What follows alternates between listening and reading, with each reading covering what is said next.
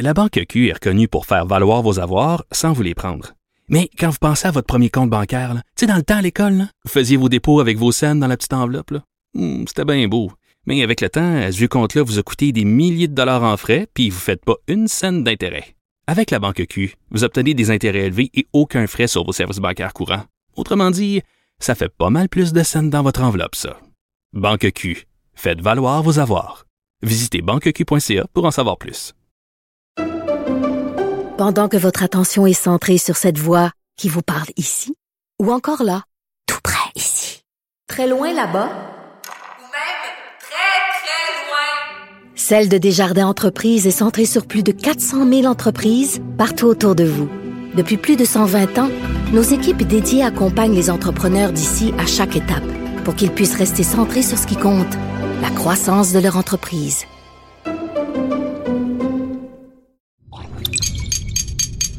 Cube Radio.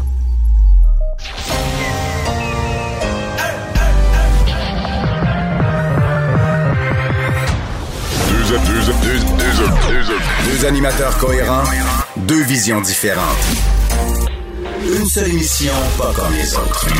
Mario Dumont et Vincent Dessureau. Cube, Cube Radio. Bonjour tout le monde, bienvenue à l'émission. On vous accompagne pour les deux heures à venir. Euh, bonjour Vincent. Salut Mario.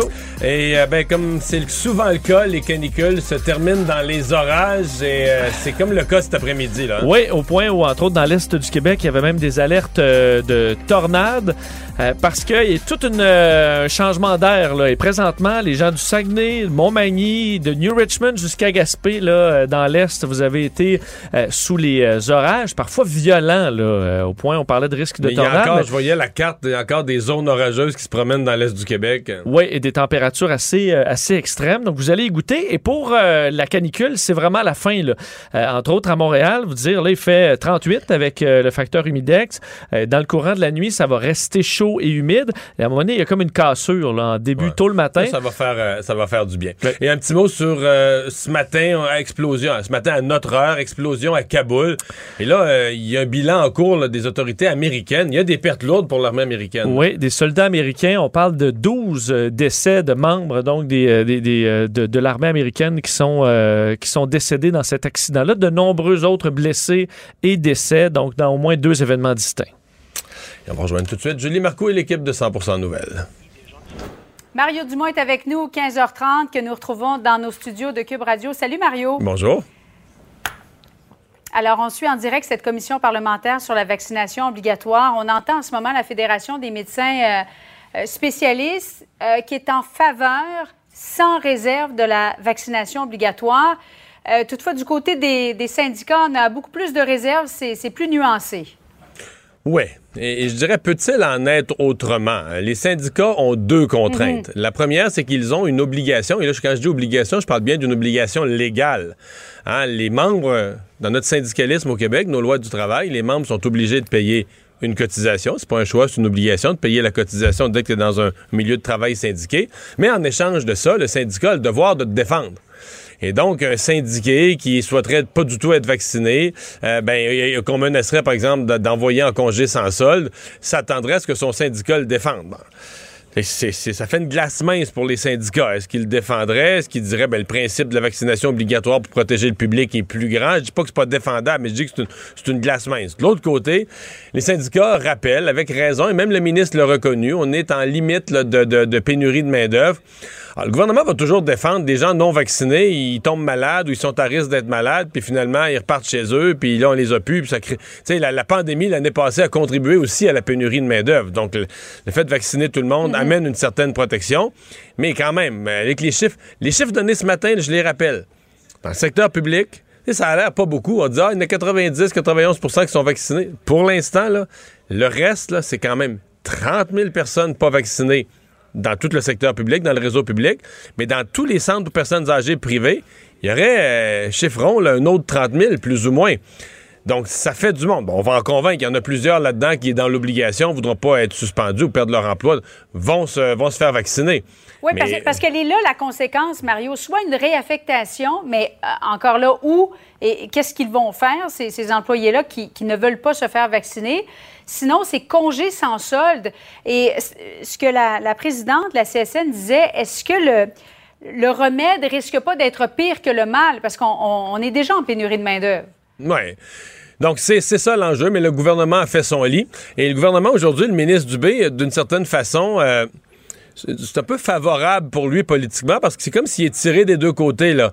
Il y a le Parti libéral qui milite avec une position très claire, très ferme que ça aurait dû se faire plus vite. La vaccination doit être obligatoire pour le personnel de la santé. Euh, la députée Montpetit qui a rappelé à plusieurs reprises des gens, même des gens qui sont décédés là, parce qu'ils sont allés se faire traiter par du personnel de la santé qui n'était pas vacciné. Et le Parti libéral dit au contraire. non seulement il faut faire ça, mais il faut, faut il aurait fallu le faire plus vite. Il faudrait l'étendre aux enseignants, il faudrait l'étendre aux garderies. Et vous avez de l'autre côté Québec solidaire et le Parti québécois qui sont au côté syndical, attention, euh, les employés, les travailleurs, les droits. Donc, ce qui place un peu euh, Christian Dubé comme le, le- le juste milieu entre les deux. C'est toujours une position politiquement qui, est, qui peut être favorable. là, Tu sais, quand tu te fais tirer euh, d'un bord puis de l'autre, tu as l'air d'être dans la position raisonnable au milieu. Mais tout le monde, quand même, reconnaît. La commission se dé- déroule dans une, une décence. là. Je dis ça, mais c'est pas partisan le ton. Parce que tout le monde reconnaît qu'on est devant des choix difficiles, que la pandémie nous envoie devant des choix extrêmement difficiles. Le ministre Dubé a commencé en, rappelant ça ce matin, que tu demander, pousser vers une vaccination obligatoire, c'est quand même, il reconnaît lui-même que c'est quand même, c'est énorme, là, comme, comme, comme demande qu'on fait à des gens. Mais ce qui nous amène un peu dans cet entonnoir-là, on se répète souvent, mais c'est que c'est l'absence d'excuses pour ne pas être vacciné. Au début, on acceptait toutes sortes d'excuses, mais là, il y a 5 milliards, 5 milliards de vaccins administrés sur Terre. Euh, donc, le vaccin, il est sécuritaire. Le vaccin, il est efficace. Encore hier, 20 personnes au Québec sont entrées à l'hôpital de la COVID. 18 sur 20, 90% 18 sur 20 des non-vaccinés. Alors que les non-vaccinés dans la population sont plus si nombreux, là. Et, parce que les syndicats disent, euh, on vaccine encore, moins, certes, mais en même temps, on est pendant la période des vacances. Il y en a qui sont toujours en vacances. Les syndicats disent, on doit continuer à sensibiliser, à tenter de convaincre. Euh, le ministre dit non. On a tout fait ce qu'il fallait faire pour convaincre. En même temps, comment est-ce que tu peux expliquer, Mario, que Québec abaisse en ce moment les mesures de protection dans, le réseau de la santé? Ouais. Ben, euh, commençons par. Commençons par le commencement. Là. Commençons par euh, le fait qu'est-ce qu'on est à l'étape de convaincre. Tu sais, Le personnel de la Ouais. santé a été invité en priorité à se faire vacciner. là. Au moment où on ne vaccinait que les CHSLD et le personnel de la santé. euh, je veux dire, quelqu'un, par exemple, quelqu'un qui travaille euh, dans, dans un CHSLD comme préposé aux bénéficiaires ou infirmière auxiliaire ou peu importe, qui n'est pas vacciné aujourd'hui, c'est difficile à, expliquer. Peu de chance qu'il soit vacciné prochainement. Ben, ouais. C'est-à-dire que c'est- c'est peut-être qu'il y en a des retardataires, des gens plus longs à convaincre. Il en reste probablement un peu, ou des gens qui vont être poussés parce que là, ils vont voir que c'est vraiment, ça devient obligatoire. On peut penser qu'il y en a quand même bon nombre euh, qui, ont, qui ont vu. Tu sais, euh, cet été, là, moi, j'ai tant que j'ai- j'ai- j'ai- j'ai- on m'a raconté l'histoire proche de moi d'une personne dans le secteur de la santé qui a consulté des, des gens là, avant de voulait aller se faire vacciner, mais n'était pas sûr, parce qu'elle avait vu sur YouTube que la fameuse histoire qui a circulé au printemps, que si on se fait vacciner, on va être aimanté. Là. Tu te colles une cuillère d'en face, puis elle tombe pas parce que tu es aimanté. C'est quand même des gens qui travaillent avec la science, travaillent avec des médicaments. Mais ça- on se rend compte que c'est fort YouTube, c'est fort les réseaux sociaux, comment ça peut intoxiquer des personnes avec des affaires pas logiques, qui tiennent pas debout, là, que, que Ding et Dong n'auraient pas inventé, là, tu comprends? Puis quand c'est bien présenté sur Internet par des espèces de preachers un peu, un peu convaincants, c'est Oui, et incroyable. plus tu cherches à ce sujet-là, Ah, plus tu t'en fais envoyer Ah aussi ben oui. là, en Quand- fonction des algorithmes. Quand tu te mets à chercher du complotisme, euh, le- le- les algorithmes de tous les réseaux sociaux, ils t'en envoient, ils t'en envoient, tu vas être bombardé. Tu vas, en fait, tu vas avoir l'impression qu'il n'y a que ça sur Terre. Tu vas avoir l'impression que tout le monde pense comme ça, euh, que, que- que c'est ça la, la nouvelle vérité. Donc, c'est le danger. On a des gens qui sont intoxiqués à ça. Alors, qu'est-ce qu'on fait maintenant euh, pour, les, euh, pour les pousser et pour les convaincre? là? Donc, c'est ça. Bon, pour le reste, le réseau de la santé là, est pris Abaisser les mesures de protection, il y en a qui y voient de l'incohérence, là. Ouais, ben on veut que tout le monde soit vacciné, puis on veut que tout le monde soit plus efficace. Est-ce que c'est une bonne... Tu sais, je- je- La santé publique fait ses recommandations. Est-ce qu'ils ont toujours le meilleur jugement? Je- J'en suis pas à 100% certain. En même temps, ils doivent le faire au meilleur de leur, euh, de leur connaissance. On est toujours bien mal placés, nous, pour, euh, pour juger. Alors, ça va se poursuivre demain, cette commission parlementaire. Euh, Mario, situation extrêmement déplorable du côté de, de l'Afghanistan, aéroport de Kaboul, le Pentagone qui vient de faire le point. Il y a 12 soldats américains qui, euh, qui sont tués. On n'a pas encore le bilan exact du nombre de décès, mais on peut s'imaginer que euh, c'est plusieurs personnes qui sont décédées. Certains médias parlent de 13, d'autres de 20, une cinquantaine de personnes qui ont été blessées. Euh, et ce serait l'État islamique là, qui, aurait, qui aurait posé ces différentes, Ouais. qui aurait mis de l'avant en fait ces différentes explosions. Deux, euh, deux euh, constats, là, deux réflexions aujourd'hui concernant l'Afghanistan. La première, c'est que voilà qui euh, réanime là, toute une crainte qu'on avait. On se demandait, est-ce que l'Afghanistan, remis aux mains des talibans, va devenir un nid pour redémarrer le terrorisme, là, ou sais, euh, des camps de formation ou des camps d'entraînement. Alors là, tu as deux personnes qui, semble-t-il, sont liées à l'État islamique. Attentat suicide, hein, ils ont, ils ont sacrifié leur vie, mais qui vont se faire sauter. Ils n'ont pas pu quitter le pays à ce moment-ci, mais le font, disons, à l'endroit où ça fait le plus mal, là, aux portes de l'aéroport de, de Kaboul. Alors, première question qui qui se pose de plus en plus. Est-ce que le retour des talibans, c'est synonyme euh, de, nouvelles vagues de terrorisme à l'échelle mondiale? L'autre question, quand même, c'est que le Canada a annoncé quelques heures, même quelques minutes avant l'explosion, c'est un hasard, mais le Canada avait annoncé qu'on avait terminé. Le dernier vol était parti au cours des dernières heures et on a terminé l'opération rapatriement de nos gens. Julie, euh, on a rapatrié nos ressortissants canadiens, mais on laisse beaucoup de monde derrière.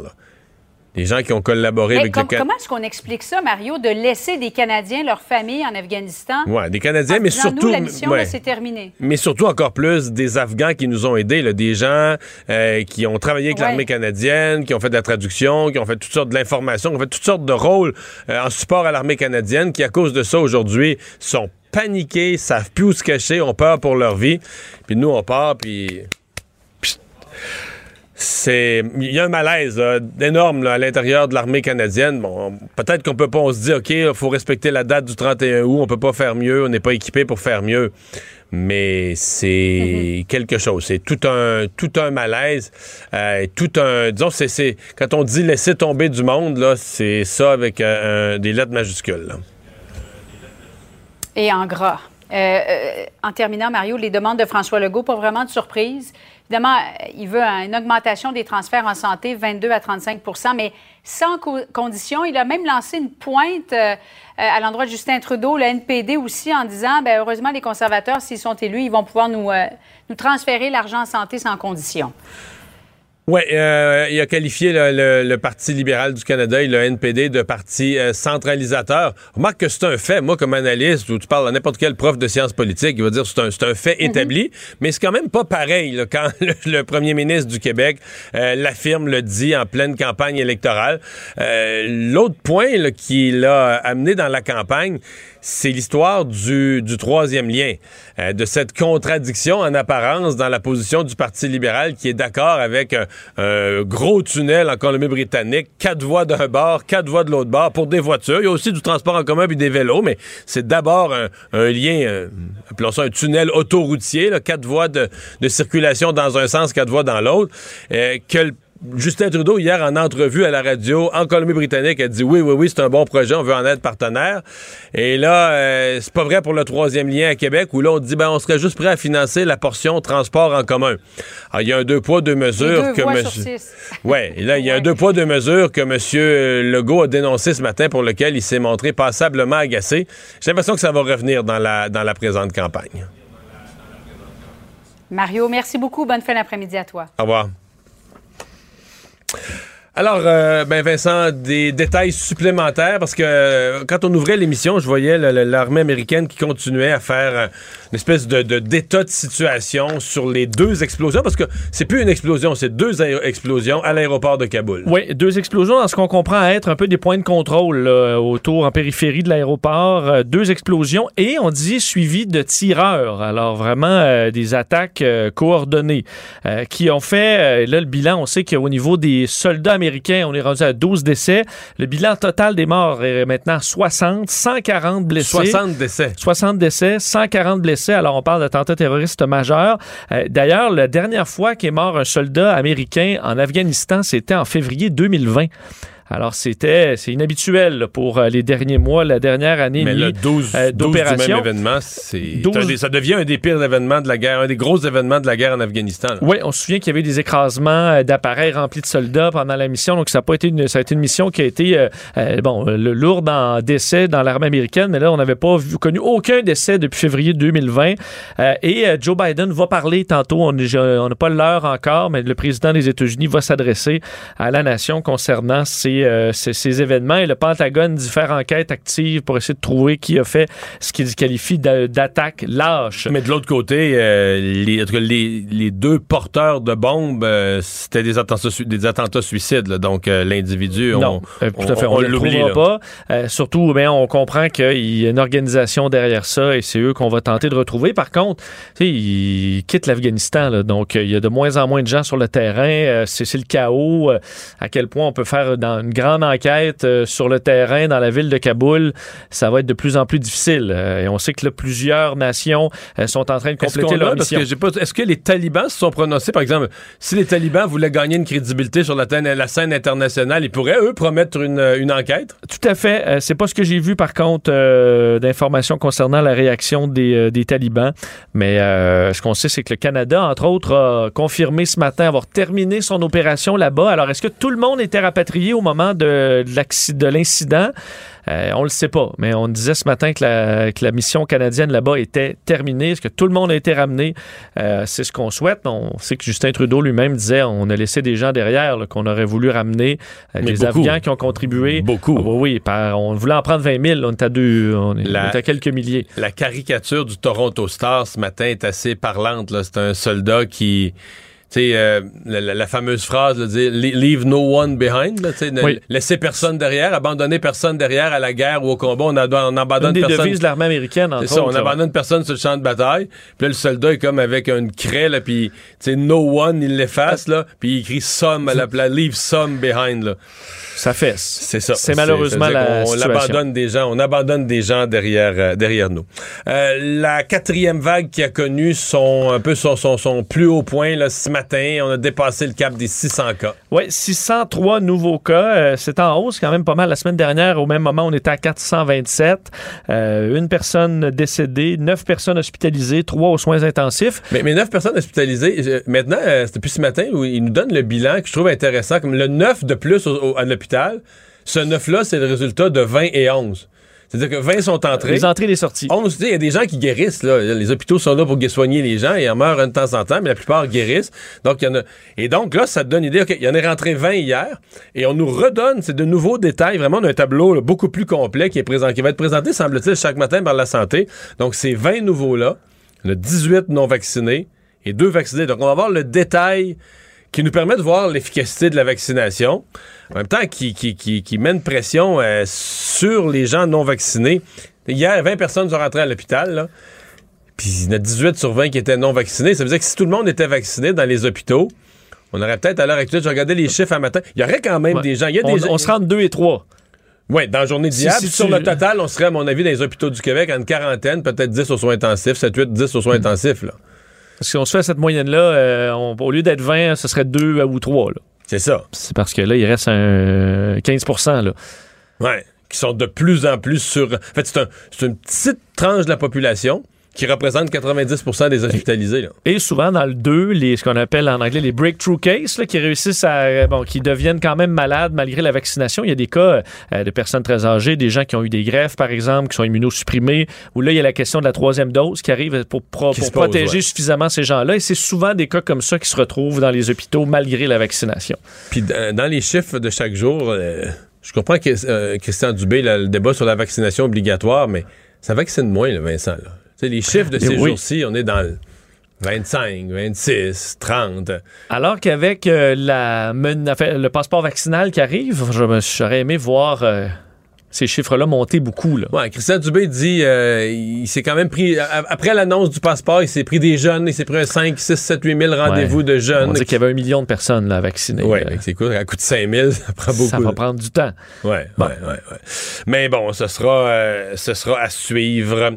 Euh, le, un petit mot sur le dossier d'Olimel. tôt ce matin, le ministre de l'Agriculture, le ministre du Travail, pardon, qui a réuni les partis, levé le ton oui, euh, parce que là, il faut que ça se règle. Ça fait quatre mois que ce conflit de travail s'étire et le ministre du Travail, Jean Boulet, euh, recommande maintenant euh, l'arbitrage, carrément pour mettre fin au litige. On a d'ailleurs, on aura des nouvelles pendant l'émission parce qu'on a jusqu'à 17 heures. On dit aux deux parties pour accepter ou non d'aller en arbitrage. La direction a déjà dit qu'on allait aller de l'avant. Paul Beauchamp, premier vice-président de l'IMEL, le confirmait. Au syndicat, on réfléchit. On sait que c'est pas une, une solution selon tout le monde ça fait pas l'unanimité d'aller en arbitrage. Euh, et si on accepte d'y aller d'ici 17 heures, ça pourrait aller vite parce que euh, le ministre s'engage, si on s'entend ce soir, à aller en arbitrage dès demain matin et ça met automatiquement fin au, conflit de travail. Et là, on se retrouverait euh, en quelques jours à entrer dans ces débats avec l'arbitre et ça permettrait d'en arriver à une solution. Mais parce que pendant que l'arbitre travaille, le conflit est réglé. c'est ça. Les, employés travaillent aussi. L'usine roule. Oui. Ce qui permettrait d'éviter, on sait, cette menace là, de couper 500 postes dans le quart de soir euh, qui, était, euh, qui avait été lancé par euh, les patrons de l'email il y a quelques jours. Mario Dumont et Vincent Dessureau. Joignez-vous à la discussion. Appelez ou textez le 187 Cube Radio 1877 827 2346. Un article du quotidien anglophone de Gazette qui m'a fait sourire ce matin. Euh, le seul député de la, depuis deux ans, depuis la dernière élection, le seul député néo-démocrate à avoir conservé son siège au Québec, euh, euh, Alexandre Boulris, qui dit Mes amis du MPD me manquent, je me sens seul. Moi qui ai siégé seul à l'Assemblée nationale, je peux comprendre son, son sentiment. Je me, suis dit Il faut lui parler. En même temps, on va lui parler de cette campagne électorale. Alexandre Boulris, bonjour. Bonjour, M. Dumont. C'est plate être seul? ben, des fois, c'est le fun d'être en gang aussi, surtout dans, dans ce métier-là, parce que ça en fait quand même euh, beaucoup, euh, beaucoup sur les épaules. Hein. C'est, si vous refusez de rencontrer un groupe ou vous refusez de faire euh, une entrevue ou un panel, ben il n'y a personne d'autre pour prendre votre place, donc votre parti n'est pas représenté. Ça, ça amène beaucoup, beaucoup d'obligations. J'ai, j'ai confiance que je vais amener une coupe d'amis avec moi le, 20 septembre prochain à, à Ottawa, mais ça va faire, ça va faire du bien. Sauf que l'impression qu'on a, c'est que le NPD va bien dans neuf provinces, euh, sauf le Québec. on a l'impression que la campagne, c'est en Ontario, les chiffres sont, sont impressionnants. On verra ce que ça donne le jour du vote en Colombie-Britannique. Mais euh, au Québec, c'est plus flat. Ça grimpe. Ça, ça grimpe pas aussi vite qu'on voudrait nécessairement ou comme on le voit en Ontario. Mais tu sais, la dernière fois, j'étais tout seul, mais je représentais, quand, même la voix de près d'un demi-million de Québécois et Québécoises qui avaient voté pour le NPD. Une chose est sûre, c'est que cette année, là, on va avoir encore plus de monde au Québec qui vont voter pour le NPD. Puis les gens qui avaient de la sympathie la dernière fois pour Jack Mead parce qu'ils le découvraient pour la première fois, mais cette fois-ci, je pense que ça peut se produire, ça peut se traduire en vote puis donc en siège, euh, vu que c'est sa deuxième campagne, que les gens connaissent. Puis notre appui chez les jeunes est fort étonnant et très, très, très puissant si ces jeunes-là vont voter, puis on va s'arranger pour qu'ils aillent voter, ça peut créer des surprises. Est-ce que, parce que vous, avez souligné euh, il y a quelques jours, c'était très bien fait d'ailleurs, les dix ans du décès de, M. Jack Layton, c'est une occasion évidemment de peu rappeler son rôle historique à l'intérieur du NPD quand même quelques commentateurs, puis j'en étais, là, je regardais ça, je me disais, ouais, on souligne Jack Layton, mais si Jack Layton a connu autant de succès euh, au Québec, euh, c'est parce qu'il y avait la déclaration de Sherbrooke, qui avait amené le NPD dans un, respect des juridictions, euh, les pouvoirs du Québec en immigration, un respect de la langue française. Je veux dire, on est à des années-lumière de ça. Le NPD est revenu un parti plus centralisateur que jamais dans son histoire. Et durant l'année, je m'excuse, ça va vous déplaire, mais on s'est un peu essuyé les pieds, ces nationalistes québécois, avec le professeur Attaran et tout ça. Est-ce que vous avez mis un X sur les Québécois francophones? Alors que Jack Layton les avait tant courtisés? Pas du tout, pas du tout. Et moi, je, vais m'inscrire en faux. Je vais être un peu en désaccord là, parce que la déclaration de Sherbrooke puis le fédéralisme asymétrique, c'est toujours le programme. Ça existe encore, ça? ça existe encore. C'est suspect, c'est suspect que je le sache pas, hein, que. C'est encore, euh, oui, mais il va falloir que j'en reparle un petit peu plus. Ouais, que, ouais, euh, ouais. On a, on a la- appliqué la loi 101 des entreprises de juridiction fédérale. On en parle, puis on a voté pour, avec le projet de loi du Bloc en Chambre, d'ailleurs. Euh, vous irez vérifier. Prochaine loi 96 de, de M. Legault, on a accueilli ça de manière très, très favorable, d'ailleurs. Après ça, on a dit que l'Assemblée nationale a, a décidé. Puis, sur le fait que le Québec peut se retirer d'un nouveau programme fédéral avec compensation financière, c'est toujours là. Ah, Ouais. Alors, nous Parce autres, que je le- ouais, la je- vision asymétrique puis la défense du français, elle est toujours là. Je comprends. Vous dites, euh, vous défendez l'idée que le Québec pourrait se retirer d'un programme fédéral avec pleine compensation financière. En même temps, votre chef fait campagne à 80% sur des empiètements d'un pouvoir des provinces. C'est-à-dire que c'est, je crois que le Québec pourrait se retirer à chaque fois, là, mais quel Canada qu'un Canada euh, qui devient très centralisé parce que tout se décide à, à- à Ottawa. D'ailleurs, François Legault a décrit votre parti comme centralisateur ce matin. Il a utilisé le mot. là. Je le sais, j'étais pas, j'étais pas tellement content Vous de pas content de ça, hein? du premier ministre, mais euh, je, je- je- je lui rappellerai justement que la déclaration de Sherbrooke est toujours là. C'est par exemple dans le dossier de l'assurance médicaments, on a un système hybride au Québec, public-privé. Euh, le mouvement syndical québécois réclame un, un- un régime public complet, ce qu'on propose nous autres au, au NPD, mais on s'entend que c'est des négociations province par province. Si les neuf autres provinces voulaient un régime d'assurance médicaments, puis que le Québec disait, nous, on se contente de ce qu'on a en ce moment, même si les travailleurs à temps partiel sont plus ou moins bien couverts, ça leur, leur coûte cher, ben, ça serait possible de le faire. Voici un exemple très, très, très concret où il pourrait y avoir une, une nuance puis une différence dans, dans les, euh, les traitements. Mais nous autres, ce qu'on arrive, c'est toujours la main tendue, c'est toujours la négociation, c'est toujours le fait qu'on va s'asseoir à la table, puis on va essayer de trouver des solutions pour régler des problèmes qui sont les mêmes problèmes pour tout le monde, que vous soyez élu à l'Assemblée nationale ou à la Chambre des communes. À, la fin, là, on représente les mêmes personnes. Là. On représente les Québécois et les Québécoises. Je vous lâche un instant ces questions Canada-Québec. Je vous fais une passe sur la palette. Là. Les, les- les indécis ou les gens qui savent pas trop ou qui, ont, qui aiment M. Singh, là, ils trouvent qu'il a l'air détendu puis il a l'air le fun. Dans, dans la vie concrète, nommez-moi deux, trois propositions fortes. Vous dites, je dis souvent ça aux candidats que je reçois à la radio, faites votre porte-à-porte, la personne n'a pas beaucoup de temps, elle travaille dans son jardin, puis il faut que vous y bombardiez. Là. Vite, deux, trois idées, je bombarde ça pour le convaincre. C'est quoi les propositions fortes? Ben, je voudrais deux choses. Premièrement, il faut faire euh, faut faire payer les super riches de notre société qui ne payent pas leur part. Il y a une partie d'argent qui n'est pas euh, pas investie dans nos programmes parce qu'on on n'a pas le courage de le faire. Nous autres, on est le seul parti, par exemple, qui veut taxer les gens qui ont plus que 10 millions de dollars de fortune. Hein. C'est beaucoup, 10 millions de dollars. Là, c'est pas des gens qui, qui ont de la misère pour être capable de se payer ben, des soins dentaires, par exemple. Voici les deux propositions que je mettrais sur la table en ce moment. On va être capable de faire payer les géants du web, les Amazon, les Netflix, les super riches, puis en échange, ben, on va investir dans votre santé, par exemple, en offrant des soins dentaires à tout le monde. Ça, les gens réagissent très, très bien à ça. Si vous gagnez des sièges à Montréal, surtout, parce que là, dans l'Est du Québec, je vois que vous aviez même un petit peu de misère à trouver des, candidats. On va trouver candidats à, la dernière minute, en cours de campagne. C'est pas facile, ça. Euh, c'est la réalité. On est en avance sur notre calendrier qu'on avait en 2019, je, je dirais, M. Dumont. Mais tu sais, c'est sûr que les, des comtés urbains avec des jeunes, des étudiants, euh, c'est des, des endroits qui sont favorables pour nous. Donc, on pense évidemment au plateau Mont-Royal où euh, Nima Machouf pourrait gagner contre, contre Stephen Guilbeault, mais aussi à Québec avec Camille Esther dans Beauport-Limoilou où il y a un vote progressiste qui est fort. Puis des anciens députés qui reviennent, hein, François Choquette, Brigitte Sans-Souci, qui ont des racines, qui ont des réseaux locaux. Oui, il y en a un. François dans l'Est du Québec, il y en a un, François Lapointe, il revient, un ancien de vos députés, il revient libéral, qu'est-ce que c'est ça? Ben, je, lui souhaite bonne chance à, à- à François Lapointe. On verra qu'est-ce que ça va donner à, à la fin. Mais euh, bon, ça a été une, une pe- une petite surprise, mais ça n'aura pas une grosse influence sur la campagne électorale. Disons que le, cafouille- le cafouillage de Yves-François Blanchette sur le troisième lien va faire pas mal plus de différence dans le, dans le vote des gens. Puis je pense que nous autres, on va être Vous autres, au NPD, de- vous êtes fiers, votre position est claire sur le troisième lien. là. Vous, on n'a pas eu besoin de vous tordre les bras pour l'avoir.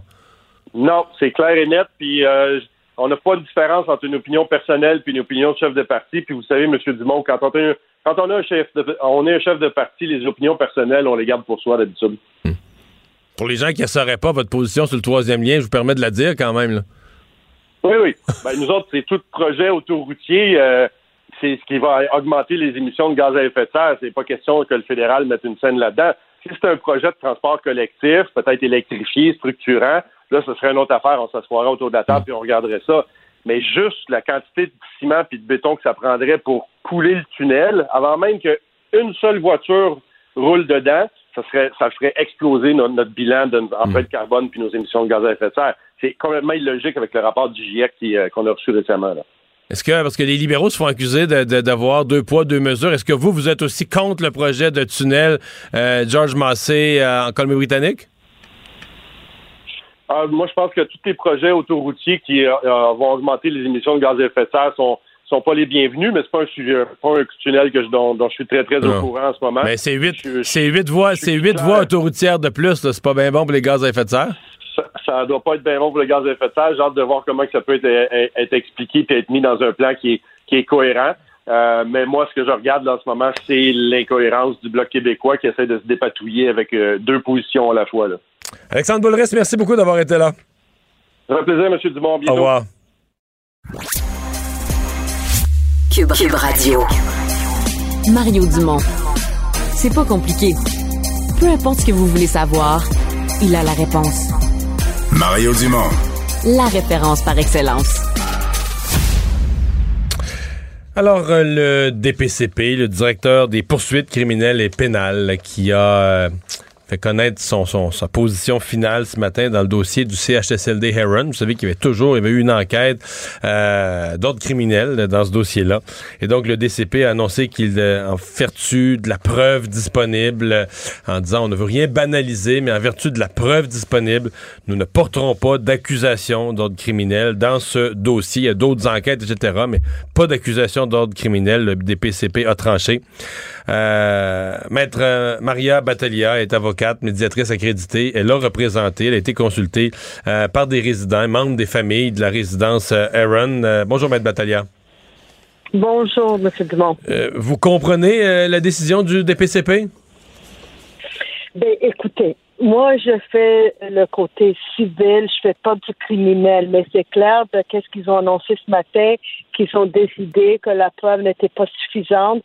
Euh, vous devez comprendre que en, criminel, euh, la preuve doit être, très exigeante. Il faut qu'on fasse preuve de euh, qu'est-ce qu'on appelle l'actus reus, element reus, c'est-à-dire pas juste l'acte criminel, mais également l'habilité la, de, de, ou l'intention d'un acte criminel. Alors, s'ils sont pas capables de faire cette preuve, euh, il me semble qu'ils ont décidé pour cette raison de qu'est-ce que j'ai lu, et je pense qu'on a tous lu la même chose, euh, qu'il n'y a, pas assez de preuves pour faire un poursuite au criminel.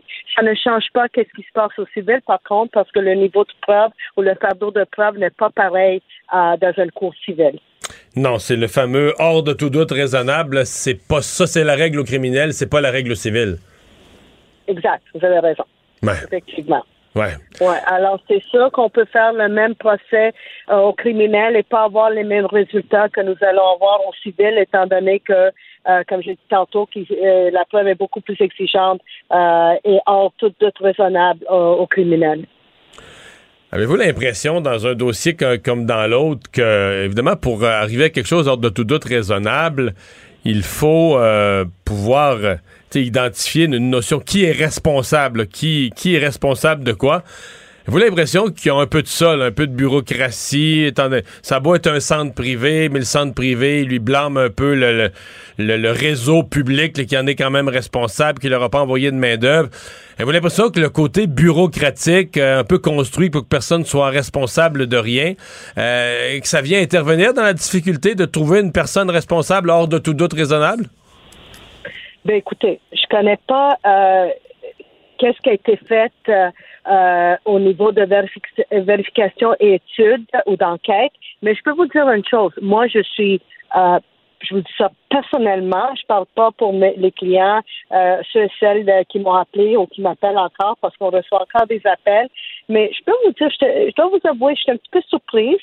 le rapport du coroner n'est pas encore finalisé j'étais surprise et est-ce que c'est une bureaucratie? Je ne sais pas. Je ne sais pas qu'est-ce qui a, amené à arriver à cet euh, raisonnement, à cette décision, mais je pense que les, les familles, les victimes, euh, qui sont toujours vivants, parce qu'il y en a beaucoup, comme vous le savez, qui sont décédés, mais c'est sûr que ça doit faire beaucoup de peine à beaucoup de monde Ouais. parce qu'on veut toujours que quelqu'un soit responsable pour qu'est-ce qui est arrivé. Et c'est c'est la vie. Dans N'importe qu'est-ce qu'on fait, on veut toujours, quand les choses vont mal, on aime toujours trouver une personne qui est responsable. Mais j'étais surprise par cette Ouais. décision ce matin, comme vous. Ouais. Ouais. Maître Batalia, vous êtes euh, en contact, vous, avec euh, des, euh, des familles. Est-ce que, est-ce que ces gens-là sont encore choqués? Évidemment, le temps a passé, là, ça, fait, ça fait presque un an et demi. Est-ce que ces gens-là sont encore choqués, révoltés de, de ce qui s'est passé au printemps 2020? Ben, écoutez, je peux vous dire, moi, j'ai mon, j'ai mon bureau à Dorval. Alors, je peux vous dire que je- ça arrive souvent de recevoir des gens qui nous appellent ou qui viennent nous voir encore pour en discuter. Et oui, c'est, c'est très choquant, euh, c'est très touchant pour eux autres. Euh, ceux celles qui ont perdu euh, des membres de leur famille, c'est encore pire. Puis euh, il y en a eu d'autres qui ont été chanceux, ils ont sorti leurs parents euh, avant même euh, que la COVID est arrivée, mais ça ne change pas que ces, ces résidents ont été traités d'une certaine façon et ça fait beaucoup de mal. Et il y a des gens qui vont vivre avec des séquelles euh, pour très longtemps. Et, comme je vous dis, euh, j'étais surprise par la décision qui a été prise, mais je n'étais pas là. Alors, euh, j'imagine qu'ils ont fait ce qu'il fallait faire, puis ils ne voulaient pas faire un procès de plusieurs euh, jours, peut-être semaines ou mois, si la preuve n'était pas suffisante pour arriver à, une ouais. Décision. Ouais, effectivement. Qu'est-ce qui, qu'est-ce qui choque le plus? Parce qu'il y a plusieurs volets. Hein. D'abord, il y a, des gens où on se dit sont probablement même pas morts de la COVID. Ils sont morts de, négligence, de mauvais soins. euh, on dit dans certains cas peut-être de déshydratation. Euh, il y a ça qui est choquant. Euh, il y a le fait que ceux qui sont décédés de la COVID ou d'autres choses sont décédés. On, a développé au Québec ces dernières années l'aide médicale à mourir parce qu'on dit une personne doit décéder dans, dans la dignité, dans le calme avec ses proches. Alors là, tu as des gens qui sont morts comme des animaux abandonnés et tout seuls dans des circonstances abjectes. Euh, t'as la, souffrance elle-même d'avoir soif. Qu'est-ce qui, choque le plus les gens? Qu'est-ce qui, plusieurs mois après, qu'est-ce qu'ils retiennent comme Et il y a aussi l'aspect qu'ils n'avaient pas d'informations. Pour plusieurs, ils savaient même pas de nouvelles, ils savaient même pas ce qui arrivait à, leur, à leurs proches. Ouais. Et je pense que c'est ça le volet qui a fait plus mal aux membres de la fa- des- des familles. De pas savoir? Euh, c'est le de pas savoir qu'est-ce qui se passait et de pas avoir pu dire euh, euh, à, à- à- leur famille, à leurs proches, euh, euh, adieu ou euh, je suis désolée ou je suis là pour, pour toi, je vais t'aider, euh, je vais te donner un verre d'eau. Non, ces gens-là, ceux et celles qui, ont qui ont, qui sont décédés, ils étaient seuls. Et ça, ça fait beaucoup de peine à la famille de ne pas avoir été là. Et vous devez comprendre, moi, euh, dans ma pratique, les gens qui me consultent, il y a encore des, des résidents qui, qui sont vivants, qui ont été euh, transférés ailleurs. Alors moi, je le vois des deux bords, pas juste les membres de la famille, mais également de la victime qui a vécu euh, la peur d'être seule pendant cette période de temps. Mais ça, qu'est-ce que je vous raconte là, c'est pas juste pour les, les résidents de Heron, c'est pour les résidents partout au Québec. D'autres centres aussi. Partout, ouais. Alors, euh, c'est c'est vraiment malheureux et c'est ça fait de la peine et ça fait beaucoup de peine euh, à ces gens-là. Et, et ça, il y a des choses que la loi ne peut pas changer. Euh, ça, oui, on peut faire un procès au, au civil puis aller chercher de l'argent, mais l'argent nous donne pas qu'est-ce qu'on veut des fois. C'est pas suffisant. Peut-être une excuse, peut-être euh, une poursuite au criminel, ça peut euh, ça peut remplir un peu le mal, mais c'est pas qu'est-ce que les gens cherchent toujours. Hein? Moi, je peux vous dire, euh, Monsieur Dumont, moi j'ai des gens qui que j'ai encore des dossiers ouverts qui sont venus me voir, mais qui ont mis le tout sur leur route parce que ils, ils, ils veulent pas ils veulent pas entamer des procédures. Ils m'ont dit d'attendre. Et on a trois ans pour faire des poursuites. Euh, C'est la prescription civile ici au Québec. Alors euh, euh, c'est sûr que ça se peut qu'il y a d'autres gens qui vont entamer de la procédure, mais euh, c'est pas facile. C'est pas une décision facile à prendre pour, pour les pour les membres de la famille. Ouais. Je reviens sur cette question. Vous m'avez dit une des pires choses, c'est, de pas savoir, de pas plus avoir dit un dernier adieu.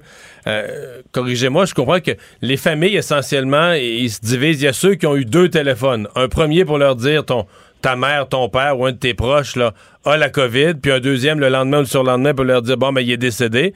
Et dans quelques cas, je comprends qu'il y en a qui ont eu un seul appel. Dans l'urgence de la situation, la vitesse où les choses allaient, qu'on les a seulement appelés pour leur annoncer le décès. On n'avait même pas eu le temps de leur annoncer la, maladie. Est-ce que ça, correspond au témoignage que vous recevez? Écoutez, euh, les témoignages que j'ai eus, vous devez comprendre encore une fois que moi, j'étais impliquée dans des cas dans lesquels les, la personne, la, euh, le résident, la restante n'est pas décédée. A survécu, oui. ouais, alors, euh, j'ai qu'est-ce que je, je, on vit au bureau, qu'est-ce qu'on attend, c'est pas le même genre d'histoire. Mhm. Alors, mais oui, ça, j'ai attendu dire ça par d'autres collègues qui ont fait d'autres poursuites, comme vous le savez. Ouais. Madame Guilliard, merci d'avoir été avec nous. Ça fait plaisir. Mario Dumont, un vent d'air frais. Pas étonnant que la politique soit sa deuxième nature. Vous écoutez Mario Dumont et Vincent Dessureau. Chronique euh, juridique avec Nada Boumefta, avocate en droit criminel et protection de la jeunesse. Euh, bonjour Nada. Bonjour, messieurs. Alors, euh, les euh, enfants euh, qui ont plus de 12 ans, qui souhaitent être vaccinés, mais dont les parents ne veulent pas, il y, a un petit enjeu de droit, là, hein? Tout à fait. En fait, le Code civil le prévoit déjà. Les parents doivent consentir lorsqu'il s'agit d'enfants de moins de 14 ans. Pour ce qui est des jeunes de 14 ans et plus, ils peuvent consentir à des soins de santé. Et évidemment, ça a été ouvert et élargi au Québec, entre autres pour les questions d'avortement, euh, de choix personnels quant à son corps lorsqu'on ne veut pas nécessairement le partager avec ses parents. Avec ses parents. Mais là, la question se pose pour ce qui est de la vaccination des jeunes, ceux de 12-13 ans qui auront, eux, décidé de, se faire vacciner et qu'un des deux parents ou les deux parents s'y opposent, que faire? Euh, une collègue en droit de la famille s'est levée, Meg Gowater, il a évidemment euh, rappelé aux jeunes qu'ils ont le droit de manifester leur intérêt devant la Cour, même qu'on parle ici d'un soin qui pourrait être considéré comme un soin requis au sens de la loi et en raison des circonstances actuelles. Et là, je ne parle pas des études et de toute la preuve qui devrait être faite euh, potentiellement de la part euh, de ce jeune-là qui, voudra faire la demande pour s'opposer à l'autorité euh, parentale, mais c'est un moyen qui peut être utilisé également, et là on ouvre la porte à ça, à des dommages et intérêts à demander aux parents, advenant le cas, j'imagine, de conséquences si le jeune tombe malade et qu'on est capable d'en faire la preuve devant les tribunaux. On pourrait même en venir à demander des dommagements aux parents. Alors, des questions juridiques se posent, des possibilités sont là, mais avoir... Euh, je te soumets un cas d'espèce et, j'ai entendu dire, je ne sais pas comment ça finit, là, mais mhm. c'est arrivé. Le jeune a 13 ans. Euh, il, est il commence son secondaire 2. Ses parents, ils ont tout lu, les complotistes sur Internet, le vaccin, là, ils veulent rien savoir. Mais le jeune, lui, ça, il prend son vaccin parce que là, avec le passeport vaccinal, il pourra pas jouer dans son équipe de basket. Puis lui, il a pas lu les complotistes, puis ses amis sont vaccinés, puis il s'en fout du vaccin, puis il veut le vaccin pour jouer au basket. Puis les parents veulent pas signer. Euh, le jeune se présente de lui-même. Maintenant, il y a une clinique de vaccination, je sais pas, à son école, une pharmacie, n'importe où, il se présente, veut être vacciné. Qu'est-ce qui arrive? Est-ce qu'il y a un recours ou est-ce que vraiment, si les parents ne signent pas, il sera jamais vacciné? D'abord, il faut savoir que lorsqu'on va demander des soins de santé, il va probablement y avoir une étape d'identification quand même qui se fait de la part de, de la personne qui va offrir les soins de santé. L'âge va être demandé, l'identification évidemment de la personne, puisqu'on en tient aussi un registre au Québec de qui est vacciné qui ne l'est pas. Donc, sans document, c'est ça, ça passera pas. Sans document signé des parents, ça va bloquer là. Normalement, ça ne passe pas parce qu'au sens de la loi, il faut l'autorisation des parents, l'autorité parentale quand on a 12-13 ans et entre les mains de nos parents. Mais évidemment, chaque cas est un cas d'espèce. Et un des points euh, que tu lèves, Mario, est un très intéressant au niveau du sport, mais c'est quelque chose que l'avocat du jeune pourra plaider dans les tribunaux de mentionner dans, en quel point cet enfant-là euh, ne peut pas, par exemple, bénéficier à des services, ne peut pas bénéficier à des activités. Euh, en quel sens ça peut même atteindre... Mais, mais, je, je, je deux affaires, là, deux réponses. Un, c'est pas des farces, il faut que le jeune, il peut pas, un jeune de 13 ans peut pas se prendre un avocat. Ou est-ce que c'est quelqu'un, est-ce que c'est l'État québécois qui va prendre un avocat en son nom? C'est très faisable. Un jeune peut manifester son désir d'être représenté par avocat. Certains contactent directement les avocats avec les réseaux sociaux. Maintenant, tout est accessible. Mais si jamais on ne sait pas par où commencer, les jeunes peuvent toujours s'adresser à l'aide juridique, poser des questions. Mais oui, ils ont des droits. Ils peuvent manifester leur intérêt devant la Cour à désirer se faire vacciner. Mais évidemment, il faudra en faire une preuve du pourquoi, du comment. On passerait par-dessus cette autorité parentale à cet âge-là. Évidemment, c'est une importance qu'on accorde ici au Québec euh, quand même dans notre code civil et au sens euh, des lois. Mais sous la loi de la santé publique, on le mentionne, 14 ans et plus, pas besoin. Mais pour les 12-13 ans, pour qui on juge qui ont quand même euh, un esprit capable de prendre des décisions euh, à leur âge, mais pas au sens des soins de santé sans le consentement des parents. Et c'est là que ça joue au niveau des euh, tribunaux. Un angle de plus nada sur le dossier de Paul Mukendi, ce pasteur en cavale, c'est que là, une de ses fait une plaignante craint de ne pas pouvoir témoigner contre son agresseur si, si, dans le cas de Paul Mukendi, il a quitté le pays. C'est assez particulier. D'abord, je tiens à mentionner qu'on a eu le vent et à travers les réseaux sociaux qu'il avait publié, entre autres, le fait qu'il allait tenir une messe ou un événement en ligne. Alors, on comprend qu'il se manifeste quand même via les réseaux sociaux. En tout le moins, c'est sous son nom, sous sa page. Euh, clairement, les, euh, les, autorités doivent être au vent et au fait de cela. Et euh, probablement que la théorie qu'il ait quitté le pays en faisait déjà partie, ou à tout le moins, on le recherche en ce sens-là. Donc, ça, c'est clair. De ce que mais, mais Nada, il me semble qu'on peut pas. Il me semble qu'on est surveillé, les passeports, tout ça. Est-ce qu'une personne euh, en état euh, qui est supposée être, prendre le chemin de la prison, est-ce qu'on peut quitter le pays? Est-ce qu'on peut s'acheter un billet d'avion ou passer aux douanes? Est-ce qu'on peut quitter le pays quand on est dans ce statut-là? Normalement, non. Normalement, quand on, à partir du moment où il ne s'est pas présenté à la date de cours pour euh, sa sentence, il y a eu un mandat qui a été émis de la part de la Cour. Puis, rappelons les nouvelles accusations qui ont été portées plus tard. Mais à partir du moment où cet individu-là n'avait personne, pas d'avocat pour le représenter ou nous donner signe de vie, où il ne s'est pas présenté lui-même et en plus se manifeste dans les réseaux euh, sociaux. Le mandat était clairement mis à ce moment-là. Et oui, normalement, on surveille tous les déplacements, les allées et venues des gens. Mais ce que soulève, entre autres, cette, euh, cette personne qui semblait être également une victime de monsieur, mais qui n'a pas fait partie des, euh, des jugements récents pour les, des gestes pour lesquels il a été déclaré coupable, semble mentionner que pour lui, c'est très facile de quitter le pays. Il semble avoir des accès probablement à des ressources euh, dont on ne connaît pas, mais probablement que les autorités se penchent là-dessus, à tout le moins je l'espère. Mais oui, Mario, on s'attend à ce qu'il y ait des, euh, des arrêts ou à tout le moins des filtres pour éviter que ce genre d'individu-là puisse quitter le pays euh, sous notre nez, mais on le cherche toujours à cette date-ci. On devrait avoir une loi cadre pour prévenir les, les violences sexuelles dans les écoles du, du Québec? En fait, c'est des demandes quand même assez précises d'un regroupement qui tente de sensibiliser euh, surtout les interventions préventives auprès des jeunes dans les écoles au niveau des gestes sexuels, euh, du consentement et j'irais même plus loin, Mario, au niveau également euh, de la pornographie juvénile, des partages sur les réseaux sociaux, des sextos. tout ça fait partie de la réalité de ces jeunes-là et, et ce type de criminalité-là sans que le jeune soit un méchant garçon, une méchante petite fille, euh, qui devienne finalement, se retrouve de l'autre côté de la ligne sans nécessairement comprendre ce qui est légal ou non et où s'arrêter évidemment. Et en tant que futur adulte de notre société, on désire attaquer finalement à la racine, à la source cette possibilité de problème-là. Et on souligne le fait qu'il manque de formation, que les professeurs aussi auraient besoin d'être instruits pour euh, couvrir tout ça, mais on verra là évidemment qu'on comprend que ça doit passer par le gouvernement s'il y a l'instauration d'un nouveau cours, mais s'il y a des organismes, on peut faire cette formation-là. Je l'encourage fortement parce qu'effectivement, c'est un fléau. Et je tiens à mentionner qu'il y a déjà des services de police et euh, des groupes comme le DPCP qui ont travaillé sur des projets euh, communs pour justement informer les jeunes, entre autres par rapport aux, pornographies juvéniles et sextos. Donc ça, c'est déjà un mouvement qui a été fait, qu'on voit qui est possible. Mais à ce moment-ci, on parle également là, de tous les gestes euh, d'agression sexuelle, d'attouchement, aller où la limite. Évidemment, le point central, la question du consentement.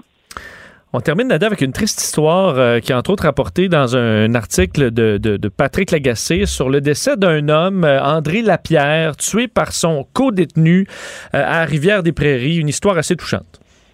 Qui est assez particulier dans cette affaire-là, et c'est pourquoi je tenais absolument à parler dans ma chronique aujourd'hui, c'est que cet individu-là qui s'est retrouvé assassiné par son co-détenu, on comprend qu'il partageait une cellule, était présent en détention pour la seule raison qu'il n'a pas respecté une condition de remise en liberté qui lui avait été imposée à l'effet qu'il ne pouvait consommer aucun type de drogue sans, et souvent on l'a dans les conditions, sans avoir eu de, documents médicaux ou de prescription médicale. Monsieur se retrouve en détention pour avoir consommé de l'héroïne, certes une drogue dure, certes une des raisons bien euh, aussi pour lesquelles il s'est retrouvé dans le système euh, juridique criminel, pour lequel il a fait du temps de détention, pour lequel il a manqué d'aide, manqué de soutenu et de support, s'est retrouvé dans la consommation, se retrouve détenu pour le non-respect d'une condition et malheureusement était à mauvaise place, mauvais moment. Et toute la question se joue là. Et je tiens vraiment à mentionner avant de, euh, avant de vous laisser poser vos questions, messieurs,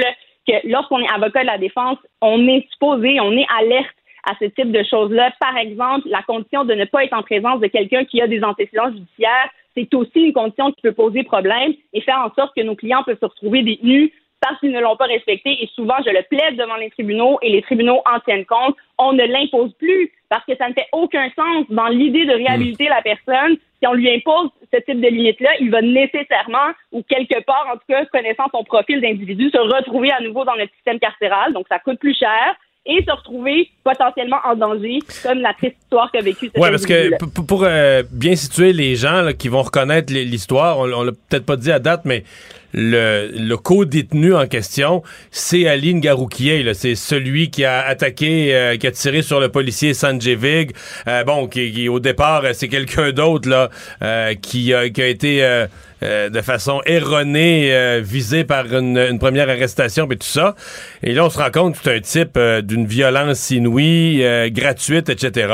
Et donc, qui a carrément tué son co-détenu.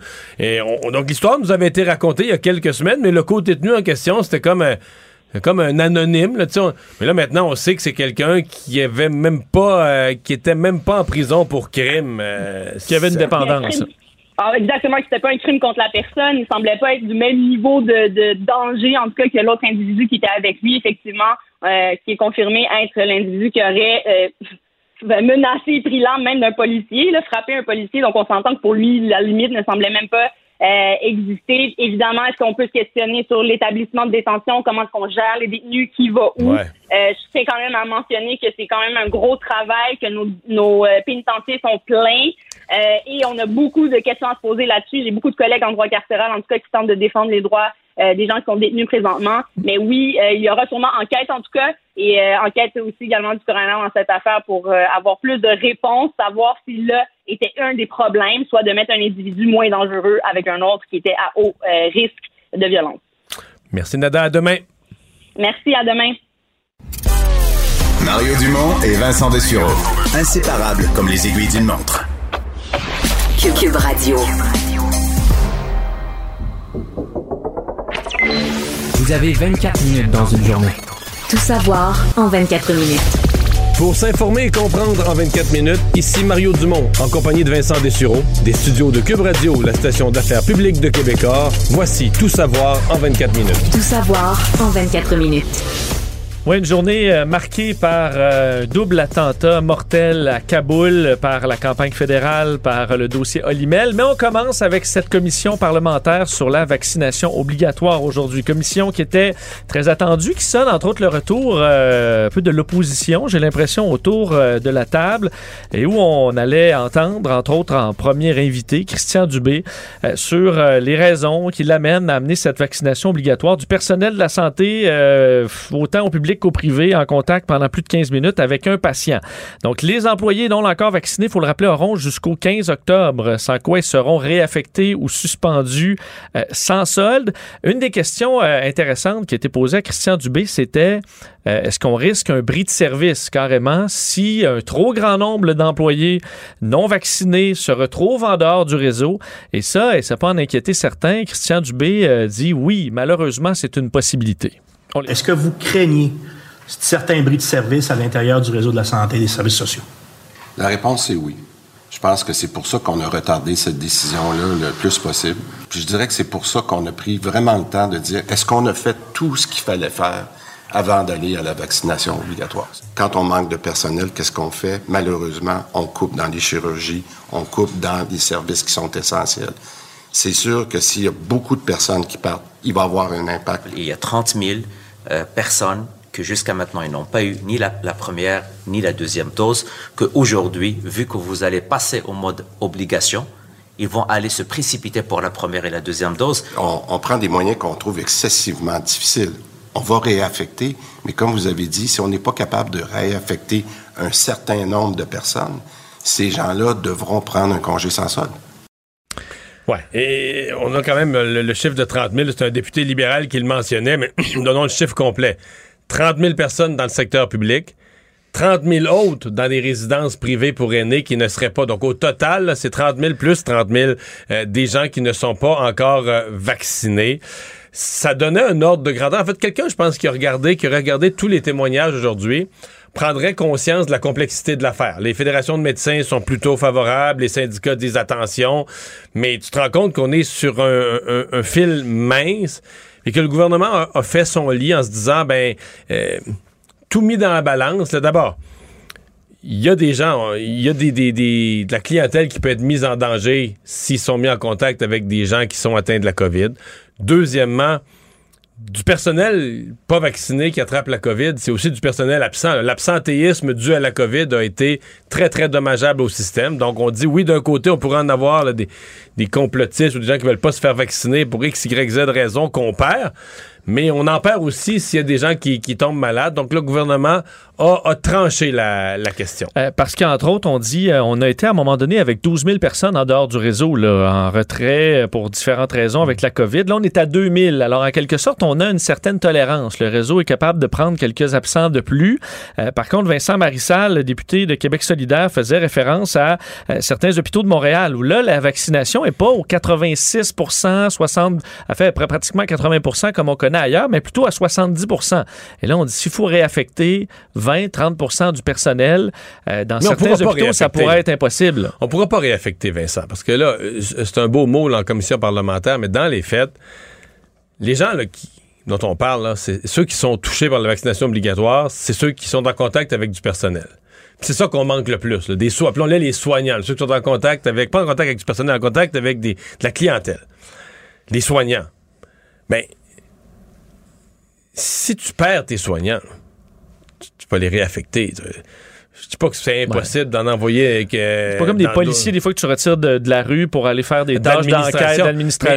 Qu'on- de la paperasse à faire, là. On, on manque pas là, de, de postes administratifs dans le système de santé. là. On manque, on manque de gens pour soigner le monde. Donc, c'est une décision très délicate. Je dirais que ce qui était aidant dans la commission d'aujourd'hui pour le ministre Dubé, il y avait le Parti libéral qui prenait une position plus ferme. On devrait aller plus loin, on devrait la vaccination obligatoire, ça devrait être les profs, les garderies, ça aurait dû être fait avant. Donc eux, allaient- et tu avais deux autres partis, le Parti québécois et le Parti euh, Québec solidaire, qui disaient oh pédale douce, euh, ça va trop vite, on aurait peut-être dû attendre, prendre d'autres moyens, etc.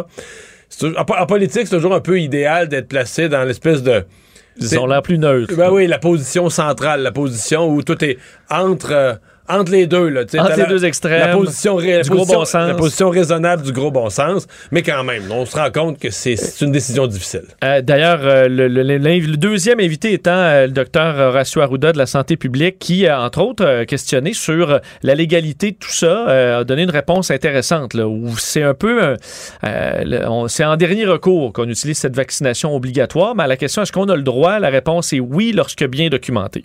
En santé publique, je tiens à vous dire que la vaccination obligatoire, c'est quelque chose qui est permis dans la, loi, mais il faut avoir fait certaines conditions parce qu'on vient brimer euh, et, un petit peu même aller contre certains principes de la Charte des droits et libertés. Mais il faut comprendre que les juges peuvent comprendre que si une menace est présente et qu'on a mis en place toutes les autres stratégies d'effort qui sont faites, il faut avoir une bonne raison pour le justifier. Il y a eu plusieurs intervenants aussi dans la journée. Euh, la, FIC était là, Fédération des infirmiers et infirmières du Québec, euh, les médecins spécialistes qui sont venus appuyer, entre autres, cette mesure. Peut-être vous faire entendre l'extrait de la présidente de la FIC, qui elle dit, euh, son point, c'est que ça manque de cohérence, parce que dans le réseau, entre autres, on enlève certaines mesures, on respecte pas certaines mesures sanitaires, mais on veut imposer la vaccination. Les professionnels en soins ont écouté le premier ministre faire son annonce. Puis elle, ce qu'il y avait dans la semaine d'avant, c'est une directive assouplissant effectivement toutes ces mesures. Donc, toutes ces contradictions-là euh, font aussi en sorte que nos professionnels en soins, à un moment donné, dans cette approche autoritaire-là, qui n'est pas soutenue par de la cohérence, et oui, c'est contradictoire, oui, c'est incohérent, et euh, ça n'aide en rien. Euh, effectivement euh, ce que nos professionnels en soins peuvent penser parfois des décisions qui sont prises par les autorités de santé actuellement. Là, je dois dire quelque chose. Madame Bédard, qui représente bien ces gens, elle, elle utilise beaucoup, elle aime vraiment beaucoup l'expression professionnelle en soins. Bon, on comprend qu'elle représente à la fois des inhalothérapeutes, des, des infirmières, mais tu sais, professionnelle en soins, en même temps, ça fait... C'est très noble comme nom, ça fait... des- Je m'excuse pour elle, là. Mais son, son, je sais pas combien il y en a dans son groupe à elle, là, 7, 8, 10 qui sont pas vaccinés, là. Tu te déclares professionnel en soins, tu te présentes comme un grand professionnel scientifique, quasiment qui, qui lit les revues scientifiques, tu t'es pas vacciné. Ça fait moins professionnel en soi. oui, le titre fonctionne moins bien. Le titre, euh, ouais. Si tu crois pas en crois pas dans la médecine, science, c'est ce que te dit ton propre, euh, fait, la propre santé publique. Fait que c'est pas. ouais, on repassera. Question quand même sur le côté politique, parce que je disais que ça rajoutait, ça ramenait un peu l'opposition à la table. Marie Montpetit, les, les, les partis d'opposition euh, qui ont quand même dit souhaiter que ce soit pas un show de boucan, que ce soit pas euh, qu'on puisse avoir euh, réellement un peu de poids dans la balance. Est-ce que l'exercice est intéressant Oui. et utile? Ah oui, oui, oui, oui. Indéniablement. Indéniablement. Moi, personnellement, je, trouve que c'est. euh, bon, le gouvernement, et le gouvernement, il gouverne, mais si tu me parles des partis d'opposition, je trouve que c'est le Parti libéral qui s'en sort le mieux. Avec une position. C'est toujours plus avantageux quand tu as une position ferme, tu as une position claire. Tu dis, nous, on l'étendrait, puis tout ça. Puis tu pars d'une position claire, puis tes, interventions sont cohérentes. Alors que euh, on sent qu'au au Québec solidaire, au Parti québécois, bon, on, veut défendre un peu le côté syndical, mais on n'ose pas dire qu'on est contre la vaccination obligatoire parce qu'on craint l'opinion publique. Fait qu'on on valse pour dire que c'est pas cohérent la vaccination obligatoire, mais sans dire qu'on est contre, mais que le gouvernement ne fait pas bien ça. Puis, euh, je trouve que le Parti libéral s'en sort avec une position, une porte-parole efficace, puis une position qui est beaucoup plus claire. Ça veut pas dire que tout le monde est d'accord, mais en politique, c'est pas d'aller chercher l'accord de tout le monde. C'est à un moment donné d'être capable d'être affirmatif et de démontrer un leadership. Revenons sur le dossier euh, afghan aujourd'hui parce que la journée est marquée par euh, deux attentats qui ont fait un lourd bilan. D'ailleurs, on apprenait là, que c'est entre autres 12 12 soldats américains qui ont perdu la vie dans euh, ce qu'on raconte comme étant deux explosions suicides suivies de tireurs, selon les autorités américaines, qui auraient fait donc 12 morts dans le camp américain, mais une soixantaine de morts au total, incluant les Afghans à deux points de contrôle de l'aéroport Hamid Karzai de Kaboul. Bon, attentat qui a été revendiqué par Daesh, donc l'État islamique, dans les, euh, dans les dernières heures. Euh, on revendiquait d'ailleurs et à s'être rendu jusqu'à 5 mètres des soldats américains avant de déclencher une ceinture euh, d'explosifs. Il y a enquête, bon, le Pentagone dit avoir développé, déployé des ressources pour essayer de comprendre ce qui s'est passé. Toujours est-il, c'est quand même un lourd bilan pour l'armée américaine qui n'avait pas eu de décès en sol afghan de soldats depuis février 2020. Et là, on en a 12 d'un coup alors qu'on se retire de l'Afghanistan. Euh, je disais 60 morts, plus de 140 blessés. Euh, et selon les autorités, entre autres euh, américaines, on dit avoir des menaces réelles, très spécifiques pour d'autres attentats dans les prochaines heures et les prochains jours. Alors assurément qu'on est sur un pied de guerre là, autour de Et- l'aéroport. Ce qu'on comprend, c'est que ce groupe spécifique là, de cette branche de l'État islamique collabore pas du tout avec les, ali- les talibans. là. Non. Euh, pour que notre public comprenne bien, c'est pas des gens, c'est pas les talibans ou c'est pas les talibans par la porte d'en arrière ou. euh, Non, parce qu'on dit que même autour, à l'extérieur de, évidemment, la ceinture de sécurité euh, des- des- de l'armée américaine, c'est carrément les talibans qui assurent une certaine sécurité. Là. Euh, la sécurité de Kaboul, présentement, c'est entre les mains des talibans. Donc là, c'est vraiment l'État islamique à, à part, là, de leur Totalement, propre chef. ouais. Absolument. Mais ça soulève quand même la question du retour du terrorisme. Est-ce que le retour des talibans en Afghanistan, même si ce ne sont pas leurs alliés qui ont fait ce geste-là, ça relance la question, est-ce que l'Afghanistan, euh, entre les mains des talibans, va redevenir euh, camp de formation, euh, camp d'organisation ou lieu d'organisation? Est-ce que cette... parce que quand même, le, terrorisme islamique sur Terre, c'était moins pire. Depuis une couple d'années, euh, ça s'était calmé. Bon, quelques événements. Il y a eu les camions béliers il y a une couple d'années, il y a eu une série. Mais quand même, c'était c'était moins pire. Est-ce que c'est euh, une vague de ça qu'on redémarre? Et euh, pour ce qui est de la mission canadienne, on apprenait que visiblement quelques heures avant cet attentat, les opérations d'évacuation du Canada ont cessé. Pas nécessairement parce qu'on avait ramené tout le monde, par exemple. C'est même, ça a été confirmé qu'on devait laisser des gens derrière. Euh, on, bon, laisse, semble-t-il, un petit contingent qui s'assure du pont aérien que, les, États-Unis et les Alliés ont créé. Euh, mais on a laissé des gens derrière. Euh, Justin Trudeau l'a d'ailleurs confirmé dans les dernières heures, lui qui se disait assez, touché par tout ce qui s'est passé concernant l'Afghanistan. On peut l'écouter. Je reconnais à quel point aujourd'hui c'est une journée difficile pour bien du monde. En Afghanistan, certainement, mais aussi euh, pour des gens à travers le monde, incluant des Canadiens qui depuis longtemps sont engagés dans l'appui du peuple afghan et d'un meilleur avenir pour l'Afghanistan. On a tous été surpris par la vitesse avec laquelle les talibans ont pris le contrôle de Kaboul et du pays. Et là, le retrait des troupes canadiennes euh, arrive à la demande des États-Unis qui, en gros, disent là, les, les alliés, il faut libérer le terrain parce qu'on quitte. Là. Alors, ils Ouais. quittent dans quelques jours. C'est qu'on 31. laisse. euh, je pense qu'au niveau des ressortissants canadiens, moi je dis pas qu'il en reste pas quelques-uns, mais je pense qu'on a fait le travail. Les gens qui voulaient quitter, on a dit le dernier avion est parti avec nos gens.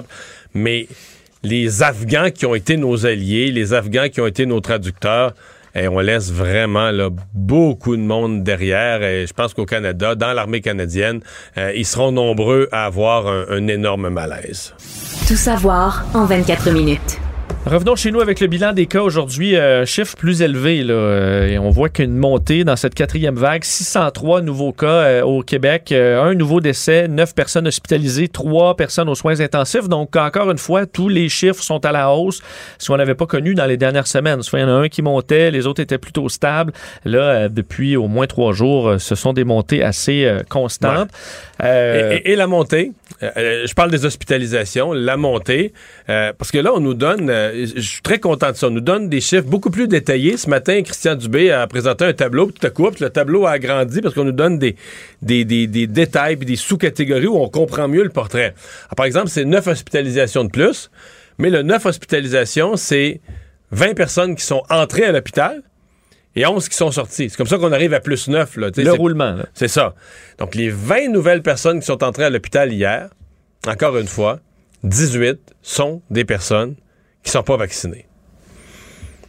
On se répète, on tourne en rond, on le dit, on le redit, euh, on le voit aux États-Unis, mais pas avec des 18, avec des 18, 1800 puis 18 000, là, des chiffres beaucoup plus énormes.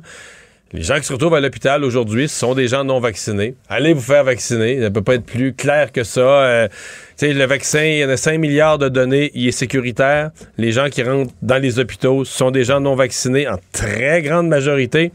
Euh, donc, en, résumé, le vaccin, il est sécuritaire, il est efficace, il n'y a pas d'excuse, il n'y a, plus de raison rationnelle de ne pas aller se faire vacciner.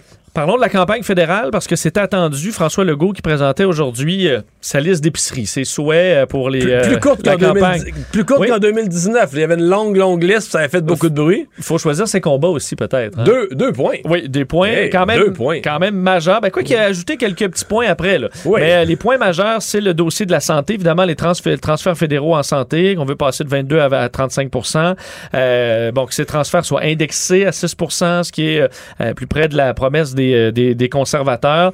Euh, et que ces transferts, évidemment, euh, en santé se fassent sans condition.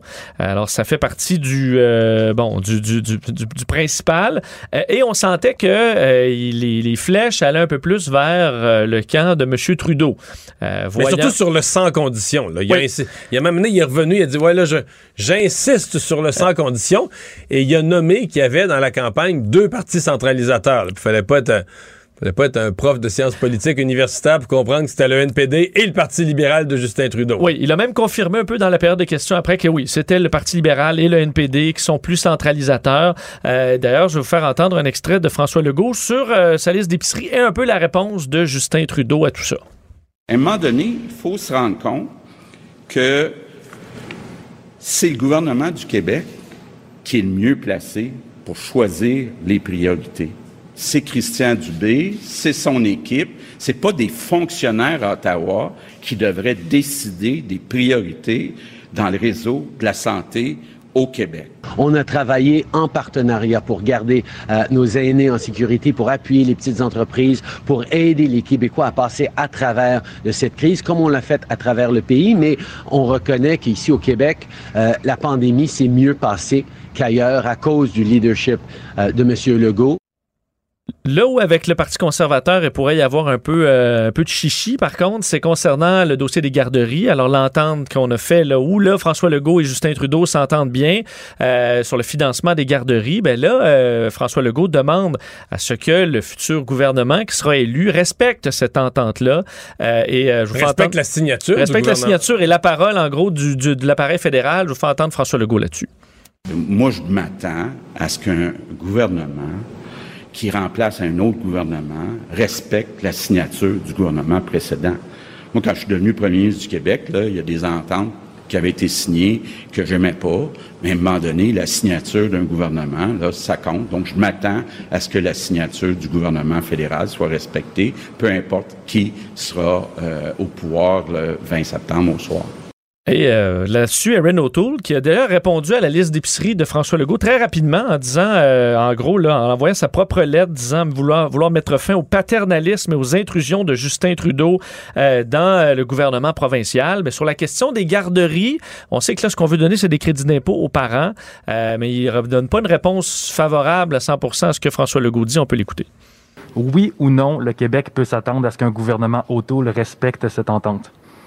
Comme j'ai dit, je vais respecter les champs des compétences. Euh, la garderie au Québec, c'est un programme qui fonctionne très bien il y a 20 ans. Je vais assister les familles québécoises directement. Donc, son crédit d'impôt. Exact. Ça tient le crédit d'impôt.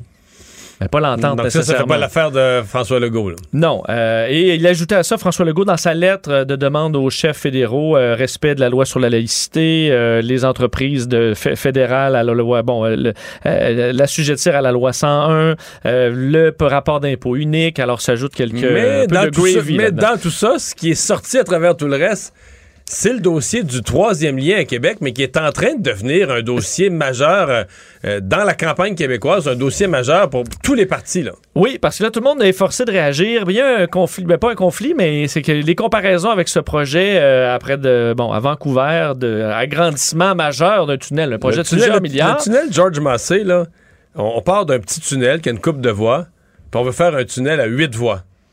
Quatre voies pour rentrer, quatre voies pour sortir.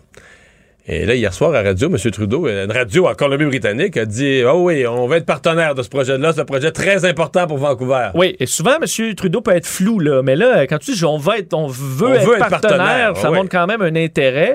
Euh, mais dans le cas du troisième lien, aujourd'hui, euh, Justin Trudeau se montrait plutôt euh, hésitant, avait des préoccupations environnementales. je vous le fais entendre. Et une autre précision sur la position des François Blanchette aussi, les deux chefs qui, eux, vacillent un peu sur la question du troisième lien. Euh, nous sommes préoccupés par la situation environnementale. Nous sommes très conscients des enjeux d'acceptabilité sociale du troisième lien. Mais comme j'ai dit, pour le volet euh, transport collectif, il y a un intérêt de voir ce qu'on pourrait faire. Quand le gouvernement fédéral vient chercher à peu près le quart des sommes que je gagne par mon travail, il ne me dit pas qu'est-ce qu'il va faire avec. Quand l'État québécois veut sa part de l'argent du fédéral pour faire ses propres projets qui relèvent exclusivement de la juridiction de Québec, la responsabilité d'Ottawa est d'apporter sa contribution. Mais dans le cas des François Blanchette, c'est sa position d'hier, quand il a dit que son espèce d'appui du bout des lèvres au troisième lien, c'est sa position personnelle. mais là, euh, ça, ça m'a amusé. tu as été chef de parti toi-même. Oui, ta position, position personnelle en campagne électorale que tu que énonces au micro ou au débat des chefs, mais. Ça, c'est juste moi. Là. Ouais. Le reste. Non, ça parle pas au nom du parti, là, puis votez pas en fonction de ça, là.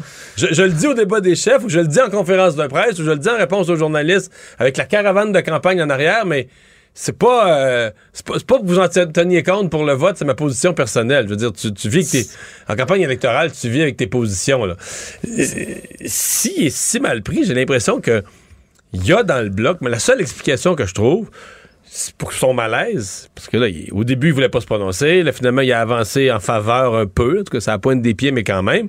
C'est qu'il y a dans le bloc, peut-être dans la région de Québec, mais plus probablement dans d'autres régions, à Montréal ou ailleurs, des candidats bloquistes qui sont très, très verts, très, très, très changement climatique.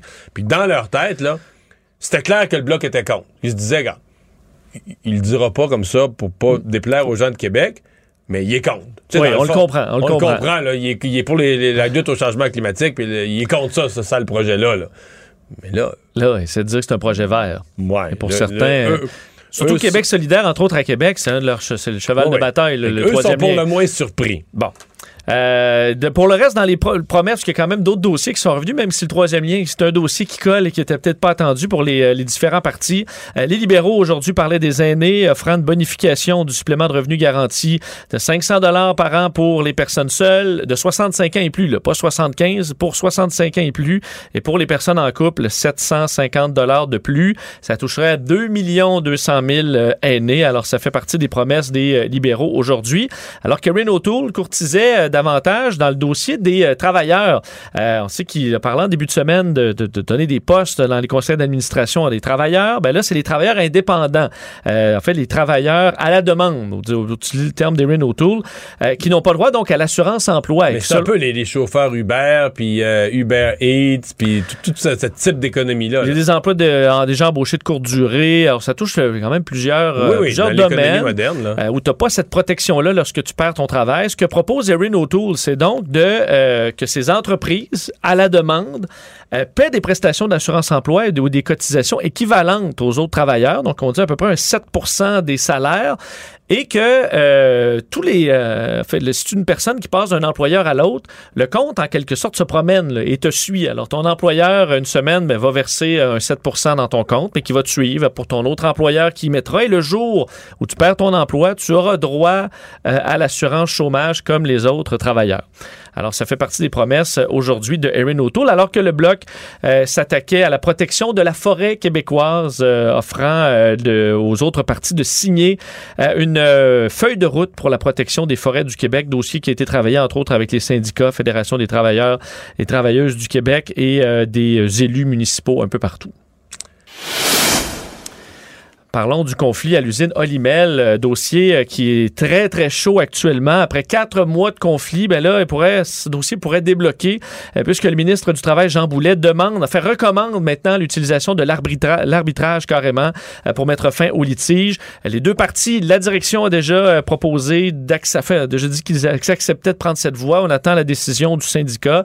Et si les deux parties y vont, euh, ben, dès demain, on entrerait en arbitrage et ça met fin au conflit parce que le temps de l'arbitrage, les gens retournent en fait, ça met fin au Oui, conflit temporairement. Quand, tu acceptes l'arbitrage, c'est comme si tu dis on retourne au travail, puis on accepte que on accepte d'avance la décision de l'arbitre. On pense que l'arbitre va être impartial, va regarder l- l'ensemble de l'industrie, qu'est-ce qui est raisonnable, où en était rendu la négociation, puis il va trancher la question, puis il va imposer. Donc l'arbitre a le pouvoir d'imposer la prochaine convention euh, collective. Je veux dire que les producteurs de porc, un peu désespérés par la peur euh, qu'on ferme le quart de nuit, qu'on coupe des emplois, que la, capacité d'abattage du Québec soit affectée, euh, eux mettent vraiment de la pression. Ils ont demandé, les producteurs de porc ont formellement demandé aux syndicats d'accepter l'arbitrage.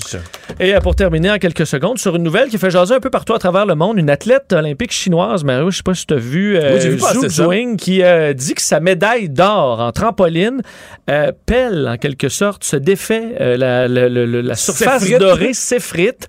Ce qui, les photos ont fait le tour du monde, mais dans le camp de l'organisation de Tokyo 2020, on dit non, non, c'est une petite protection qu'on avait mis par-dessus, ça touche pas vraiment le fond de la médaille, qui est fait entre autres avec des résidus de vieux téléphones, des métaux qu'on a récupérés de vieux téléphones. Mais la question de la qualité des médailles d'or euh, fait, refait surface. Il y aura possiblement enquête euh, là-dessus, mais on peut lui en donner euh, une nouvelle, semble-t-il, suivant certaines procédures. Les Japonais qui sont si minutieux et qui aiment tant la perfection, ne doivent pas être contents. Là. Je pense pas, non. Merci. Mario Dumont et Vincent Dessureau. Un duo aussi populaire que Batman et Robin. Cube, Cube Radio.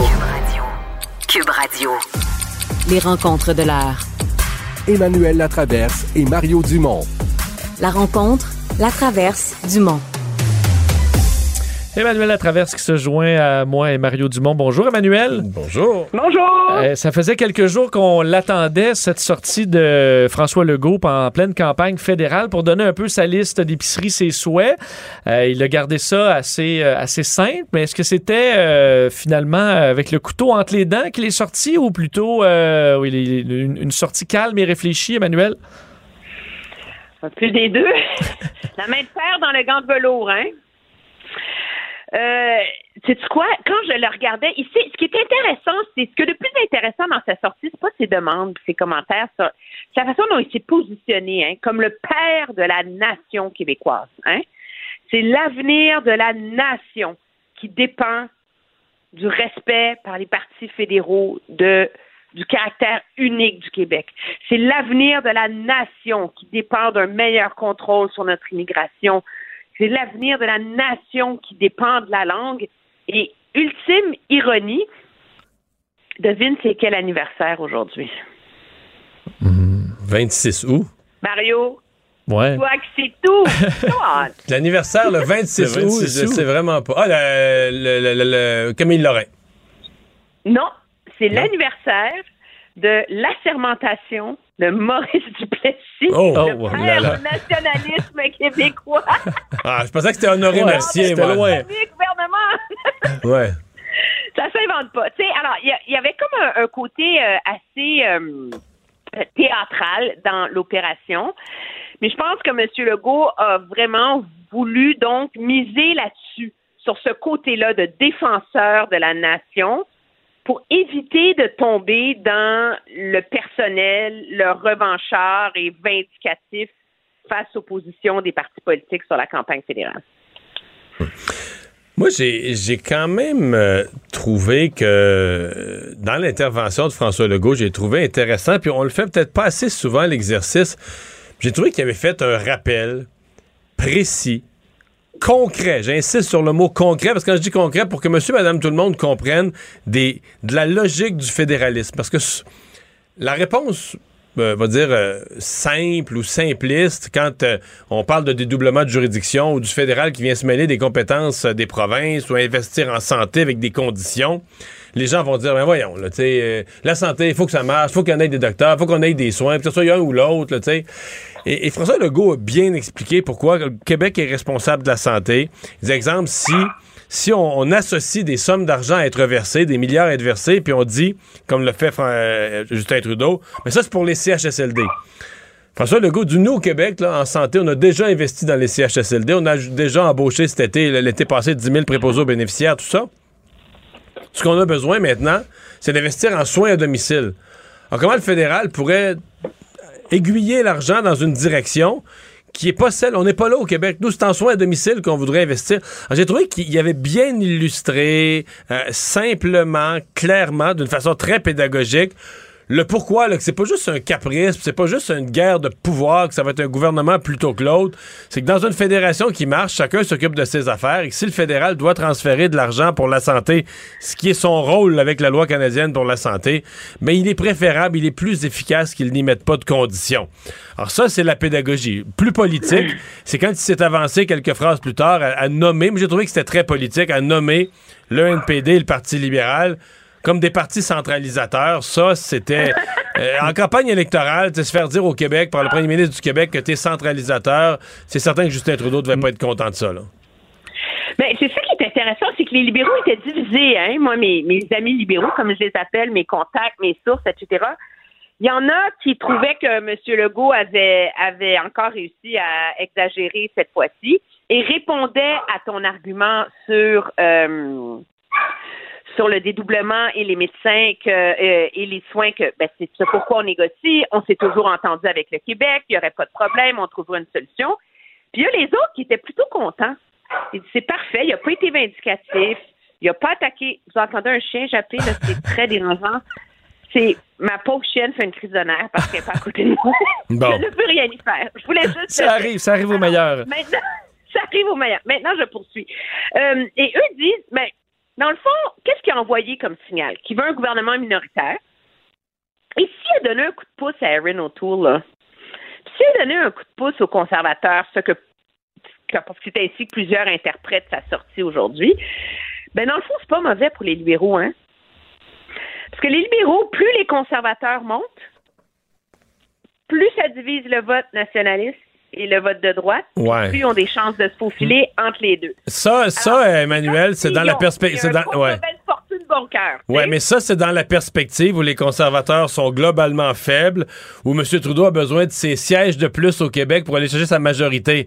Mais dans les nouveaux sondages qui montrent tout à coup que c'est peut-être plus serré que c'était entre les libéraux et les conservateurs, euh, ça devient moins vrai. Puis si les conservateurs deviennent vraiment plus forts au Québec, euh, ça, c'est la logique du déclenchement de l'élection où les, euh, les libéraux se disaient il faut battre le bloc. là, tu sais, il faut sortir le bloc pour gagner une, dizaine de sièges de plus au Québec. hein. J'ai l'impression que pour les libéraux, la, la logique du calcul des sièges va peut-être changer dans les prochains jours, les prochaines semaines, si leur campagne, si leur campagne il se redresse pas. là. Il allait jamais marquer. Ça allait jamais être une bonne journée pour eux, là. Le jour où François Legault allait sortir. là. Il y a personne qui s'imaginait que M. euh, Trudeau ferait des high-five à sa gang en écoutant euh, François Legault. Là. Alors, c'est un mauvais moment à passer, Dans leur calcul, ben, ils s'en sont mieux sortis qu'ils ne s'y attendaient. Ah, Peut-être. Mais le, le dossier des garderies, Minimiser les dommages. le dossier des garderies, Emmanuel, est-ce que c'est quand même, euh, est-ce que, est-ce que, est-ce que- là, la- l'harmonie est un peu moins grande avec Erin O'Toole? Il n'a pas su répondre. En fait, il était répondu assez, euh, de façon assez floue sur euh, le respect de cette entente-là. Ben, plutôt clair, moi, je trouve. Ben ouais, ben clair sur le fait qu'il va, il va moi, respecter son plan. moi, ma promesse, c'est mon plan, c'est donner l'argent directement au monde, puis euh, tant pis, euh, goodbye Charlie Brown. C'est un, peu ça. Je fais, euh, je, c'est sûr que c'est difficile pour les conservateurs cet enjeu-là, mais eux mènent une campagne nationale. Il ne tombera pas dans le panneau de dire une chose différente dans une province au Québec par rapport à l'autre. Déjà, il y a comme un promesse et contrat pour le Québec, etc. Il ne peut pas en plus leur promettre le 6 milliards. Il va avoir un ressac monumental. Et faut pas oublier que il y a combien de parents au Québec qui en ont pas de place en garderie? Puis que leur aîné est rendu en quatrième année puis sont encore sur une liste d'attente. Puis que leur plus jeune est dans une garderie privée non subventionnée parce qu'ils sont pas capables d'en trouver des places. Il y en a du monde, là. Il y en a des milliers et des dizaines de milliers, là. Moi, je soupçonne que le calcul des conservateurs, c'est d'aller chercher ces électeurs-là à la place. Oui, mais Et d'affronter la, la, la tempête sur le 6 milliards qui viendra, mais qui n'est pas si grande que ça pour l'instant, ils. Et c'est ça leur calcul. Mais j'ai ça tient quand tu es en point de presse à tous les jours. Il est mieux de se pointer au débat de face à face avec euh, ceinture et bretelles pour avoir ce débat-là, parce que là, il va les avoir les trois sur le dos. Et c'est là qu'on va vraiment voir s'il est capable de naviguer cet enjeu-là. Moi, je ne je donne pas cet enjeu-là comme un enjeu perdant de facto. Je pense qu'il faut voir comment, dans le feu d'un débat des chefs, il va être capable de défendre ce choix-là auprès des électeurs québécois. Et puisqu'on parle de campagne, euh, Emmanuel, le troisième lien, là. Non, non, mais eh, parce que tout à l'heure, euh, je reçois Alexandre Boulris, je parle de choses et d'autres, puis à toute fin de l'entrevue, j'arrive là-dessus. C'était pas au cœur des sujets que je voulais aborder. Puis là, tout à coup, lui disait, nous, le NPD, on a une position claire, tout ça, ce qui est vrai, son compte le troisième lien, très bien, position très claire, les motifs environnementaux sont clairs aussi. Mais j'y parle, lui aussi, du tunnel Georges Massé à Vancouver. T'es pas trop au courant, puis là, il dit, ouais, quatre voies, on ajoute quatre voies dans un sens, quatre voies dans l'autre, un gros, comme une grosse autoroute, un lien autoroutier de plus, c'est sûrement pas bon pour l'environnement, on n'est sûrement pas pour ça. Corrige-moi, là, mais c'est le ministère des Transports de la Colombie-Britannique qui est le promoteur, puis le ministère des Transports d'un gouvernement néo-démocrate en Colombie-Britannique. Euh, j'ai fait plein de recherches avec Google. J'ai pas trouvé une fois que Jack Metzing aurait parlé contre. J'ai pas trouvé qu'il avait parlé pour non, plus. on ben, on n'en parle pas, tu sais. C'est facile Mais, mais, mais mon point, c'est que pour, pour, les, pour tous les partis, le troisième lien est en train de devenir toute une histoire. Oui, parce que c'est sûr que, écoute, dans la l'argument du gouvernement fédéral se tient, hein, de dire, écoutez, qu'on peut pas comparer le tunnel Massy au troisième lien parce que veut, veut pas, fallait leur faire ce tunnel-là. OK? Donc, tant qu'à leur faire, on leur fait en mieux face aux nouveaux besoins, pistes cyclables, voies euh, pour les autobus, etc. Donc, il dit comparer le, le tunnel Massy à ce qu'on a fait sur le pont Champlain comparer le tunnel Massy à ce qu'on fait avec l'autoroute, euh, le pont-tunnel Louis-Polyte Lafontaine. Et C'est pas une nouvelle infrastructure. Oui, sauf qu'on ajoute, que- on ajoute plusieurs voies. là. le tunnel Louis-Follette-Lafontaine, le pont Champlain, on, remet, on a remis le même nombre de voies qu'il y avait. On n'a pas La ajouté des. réalité, là, c'est qu'est-ce que qu'est-ce que l'auditeur moyen entend là-dessus, là? C'est que la Colombie-Britannique a son tunnel, puis Lévis-Québec l'a pas, là. Alors, c'est, c'est, c'est, c'est- ils, ils- ils peuvent pas, ils peuvent, peuvent pas gagner cet, en- cet enjeu-là. Ils ont fait leur lit. Euh, et ce qui, de toute façon, les comtés où ça compte le plus à Québec, ils n'ont aucune chance de gagner. Et leur pari, c'est que leur louvoiement et leur hésitation là-dessus ne leur fait pas perdre des points dans le comté de Jean-Yves Duclos, qui est le comté de Québec. Puis pour le reste, que les gens à Lévis soient furax, là. Sérieux, là. Ils vont voter Ouais. conservateur de Ils toute façon. à tirer, là. Ils n'ont aucune chance de gagner, là, tu sais. Ouais, Bon. c'est peut-être ça. Parlons de l'autre gros dossier aujourd'hui. Il y en a eu plusieurs, là, mais la- l'audience sur la vaccination obligatoire, c'est un peu. euh, J'avais hâte de voir le, le retour de l'opposition autour de la table, de les entendre. On sait qu'ils en ont quand même accumulé un peu sur le cœur depuis, depuis ce temps-là, et de voir est-ce que ça allait être un exercice intéressant, pertinent sur le dossier euh, de la vaccination obligatoire. Vous en avez pensé quoi? Je. Il y a un malaise dans ma tête après cette journée d'audience. Tu sais, moi, je suis en Moi, je, je, peux pas comprendre qu'on on permet pas à un employé de travailler sans masque dans un hôpital. Je vois pourquoi on lui permettrait de travailler pas vacciné. Donc, ça, c'est mon point de départ. Là. Puis moi, j'irai encore plus loin. J'inclurais les euh, enseignants là-dedans. Mais ce dont je suis surpris, c'est qu'on est en train d'avoir un débat sur la vaccination obligatoire du personnel de la santé. On n'a aucune donnée précise sur qui sont les non-vaccinés, pourquoi ils ne sont pas vaccinés et dans quel poste ils occupent. Mais à un moment donné, c'est parce que ça a comme une importance et tu peux pas plaider, tu peux pas faire la preuve que tu as tout essayé pour les convaincre de se faire vacciner si tu sais pas qui ils sont, que tu n'as pas le portrait type et que tu n'as pas de réponse à ça. Mais ils ont dit que c'était un peu, euh, c'était un peu varié. euh. Tu sais, que ça allait dépendamment des domaines. Euh, On pouvait pas donner une personne type. là. Regarde, je peux pas te donner une personne type qui est vaccinée au Québec, mais je peux te dire que chez les 60 ans et plus, il y a 2 145 235 Oui, mais- qui représentent 80 Tu comprends-tu? Oui, mais ouais, ouais, Emmanuel, c'est parce que là. parce que les données statistiques, par exemple, la, la catégorie d'âge, c'est un bel exemple. là. Tu recoupes les données de, l'assurance maladie, tout le monde a son âge sur la carte d'assurance maladie, mais les professions, là, quand tu vas te faire vacciner, on tient pas compte que tu es enseignant, que tu es, technicien. En fait, y a, déjà, il y a une confidentialité parce que c'est une forme de soins de santé. Et euh, on a fait, on a gardé certaines statistiques pour le personnel de la santé. Mais je, je- on demande, d'après moi, on, on réclame des statistiques présentement qui n'existent tout simplement pas parce que quand on va se faire vacciner, je veux dire, moi, euh, j'ai pas dit mon métier, là. Je veux dire, on, va, on sait pas combien d'animateurs ou de chroniqueurs ou de, de plein. Bon, peut-être dans le secteur de la santé, on serait appelé à Mais avoir ils un ont po- eu leur propre vague de vaccination. Là. Donc, Oui. ils ont. Je ne dis pas qu'ils sont supposés d'avoir un portrait hyper précis, euh, euh, démographique. Euh, tu sais, Madame Dubé, infirmière dans tel poste, n'est pas vaccinée. Mais il y a des méthodes de sondage. des- Tu sais, je veux dire, c'est comme si on s'est pas posé la question. Et moi, ça me, ça me, ça me surprend. Mais c'est parce que mettons, j'écoutais aujourd'hui les syndicats, puis je trouvais qu'il y avait des petits, petits, il y avait des bouts qui étaient intéressants, mais des petits bouts qui étaient tout empreints de mauvaise foi. Quand on dit, par exemple, est-ce que les gens là, ils ont des raisons fondamentales de pas se faire vacciner, puis tout ça, puis euh, pour avoir parlé à des médecins là, des raisons de santé, des raisons médicales de pas se faire vacciner, là, exemple, t'en aurais. T'en aurais 16, là. T'en aurais pas 30 000. Peut-être t'en aurais, peut-être j'en mets pas assez. Peut-être c'est 160, là. Mais c'est des petits, petits, petits, petits nombres. C'est des, c'est pas, quand on nous a fait croire, à un moment donné, il y a 2-3% de la population qui a des conditions de santé. C'est pas vrai. Parle au docteur Carl Weiss, c'est pas vrai, là quelques personnes qui, auraient, par exemple, à la première dose eu un choc anaphylactique majeur, mais il y en a presque pas. C'est vraiment des petits nombres. Donc, on invente comme une histoire, mais sais, le fait est qu'il y a un 10 il y en a 30 000 dans le privé, 30 000 dans le public qui sont pas vaccinés. Puis il n'y en a pas, en a de raison. là. Il faut qu'ils aillent se faire. Tout le monde devrait leur dire. en soi, hein, juste entre toi puis moi, là. Puis l'infirmière se pointe et me met, donne mon soluté et s'occupe de moi à l'hôpital, puis qu'elle, elle pense que c'est dangereux le vaccin. Mais ça m'inquiète au bout.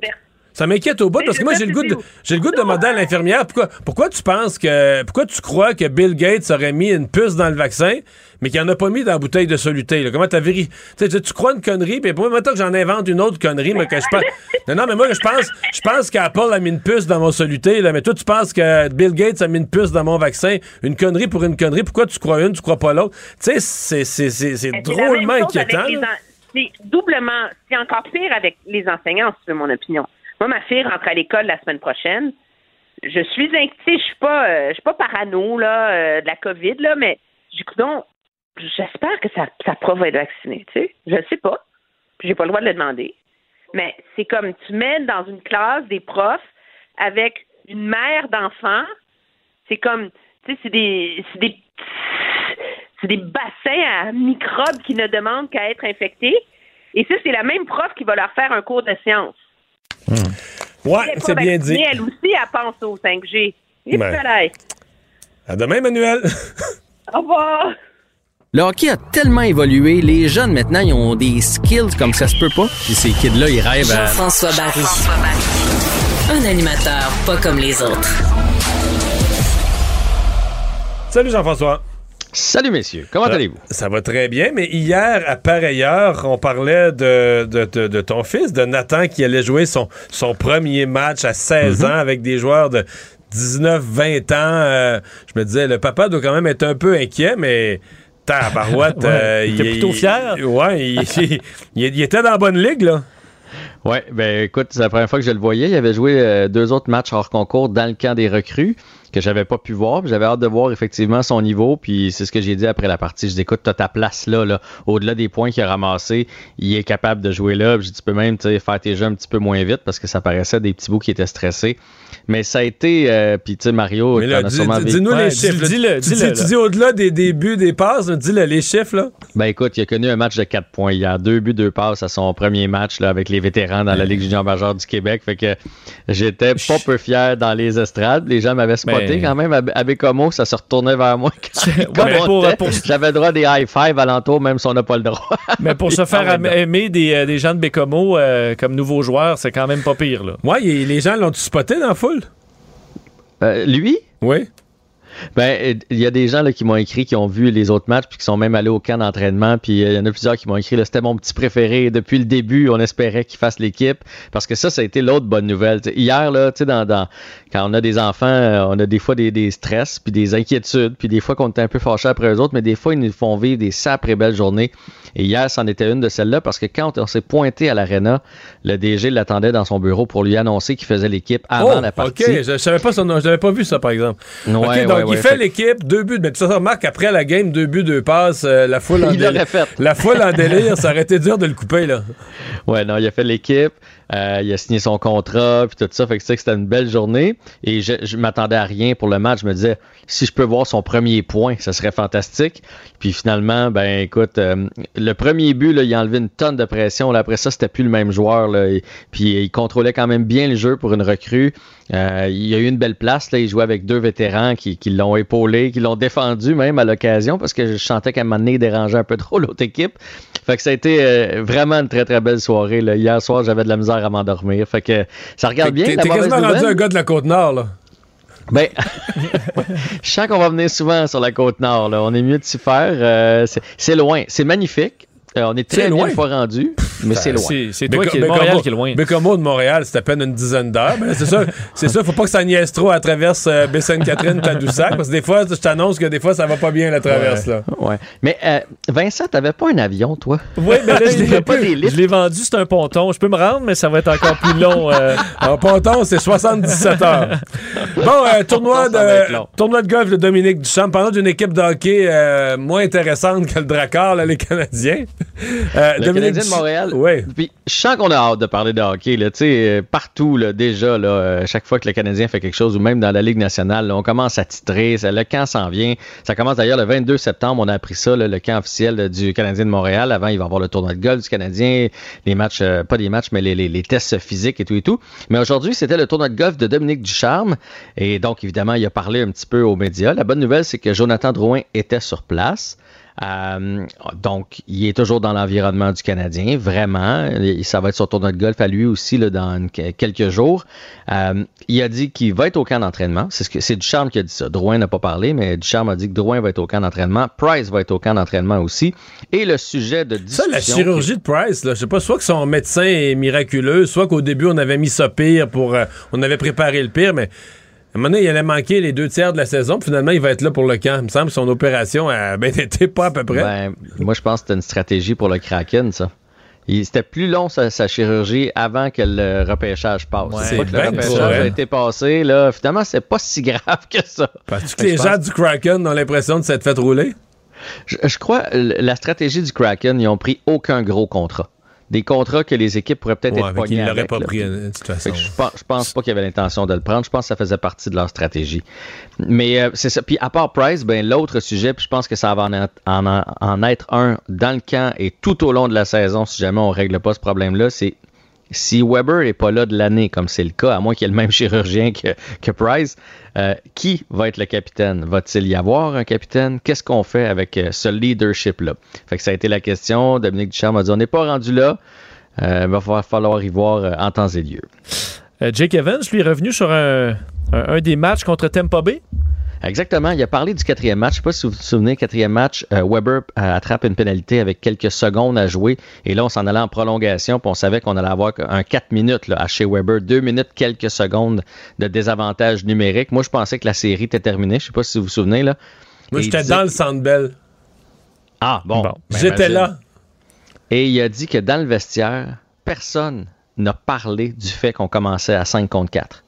Mais que tout le monde, puis connaissant la situation de chez Weber, tout ça, tout le monde dans leur tête était tous en train de se dire c'est pas vrai que sa carrière, parce que ça se peut que ce soit sa carrière, et que notre saison va finir comme ça. Tout le monde était convaincu qu'on allait tuer ces deux minutes quelques de, de, pénalité et qu'on allait gagner la partie. C'était, ça donnait des frissons de, de- d'entendre et de le lire. Et euh, il est revenu là, sur le fait qu'il pourrait prendre la place euh, de Dano euh, comme centre défensif, un rôle qui plairait vraiment beaucoup. Et il est revenu aussi sur l'impact de Weber. là. Il dit Vous pouvez pas réaliser à quel point ce gars-là, au quotidien, apprend plein de choses aux jeunes par son leadership, par sa présence, etc. Donc, c'est, on n'est pas là. Des fois, on le juge sévèrement, là, mais je pense que c'était toute une pièce dans le vestiaire du Canadien. Ouais. Je reviens, il nous reste 30 secondes sur Jonathan Drouin. Là. Est-ce qu'il se prépare à faire la saison avec le Canadien ou est-ce qu'on le remet dans une vitrine comme un joueur qui fait le camp puis qui- pour, pour espérer l'échanger? Moi, je pense que c'est la deuxième option. Parce Moi que aussi. présentement, il n'y a aucune valeur. Il faut absolument qu'il joue. Tu sais, si, mettons, il joue, hop, il y a un gros, un, bon camp, il est souriant, puis euh, tout le monde fait comme, ah ben, parce que là, présentement, il n'y a aucun directeur général qui va y toucher à 4 millions, 5 millions par année. Moi, c'est, moi, c'est mon feeling. En même temps, si jamais il repart puis qu'il va bien, le Canadien va être tenté de le garder aussi parce que c'est tout un joueur de hockey quand il est en pleine forme. Jean-François, merci. Mario Dumont et Vincent Dessureau. Des propos crédibles, avec des fois un brin de sarcasme. Ben, quand les nouvelles sont moins crédibles. Mario Dumont et Vincent Dessureau. Cube Radio. On rejoint le TVA 17h où on écoute euh, Joe euh, Biden. de Cube Radio, on ira rejoindre Mario dans un moment. C'est le président Biden, euh, bien sûr, qui condamne ces attaques meurtrières euh, du côté de l'Afghanistan à l'aéroport Kaboul. Parle de 12 héros, des soldats américains qui sont morts, dit-il, en sauvant la vie ou en voulant sauver la vie d'Afghans. On peut se rendre directement à la Maison-Blanche. Avons le cœur brisé et je suis persuadé que votre cœur est aussi brisé pour toutes ces familles afghanes qui ont perdu leurs proches, leurs petits-enfants, qui ont été blessés dans ces attaques. Et nous sommes à la fois outrés et attristés. Je suis le père d'un militaire qui a servi en Irak et qui a servi au Kosovo également et qui a été procureur aussi euh, en pleine guerre. Lorsqu'il est revenu après la guerre, après une année, euh, une guerre, euh, une année euh, de, guerre en Irak, il, il a reçu un diagnostic, mon fils, avec de- un diagnostic de cancer du cerveau. Et nous l'avons perdu. Euh, et nous avons une pensée aujourd'hui pour les familles qui sont, qui sont éplorées. On a l'impression d'être aspiré par un, un trou noir au beau milieu de votre torse. Il n'y a pas moyen de s'en sortir.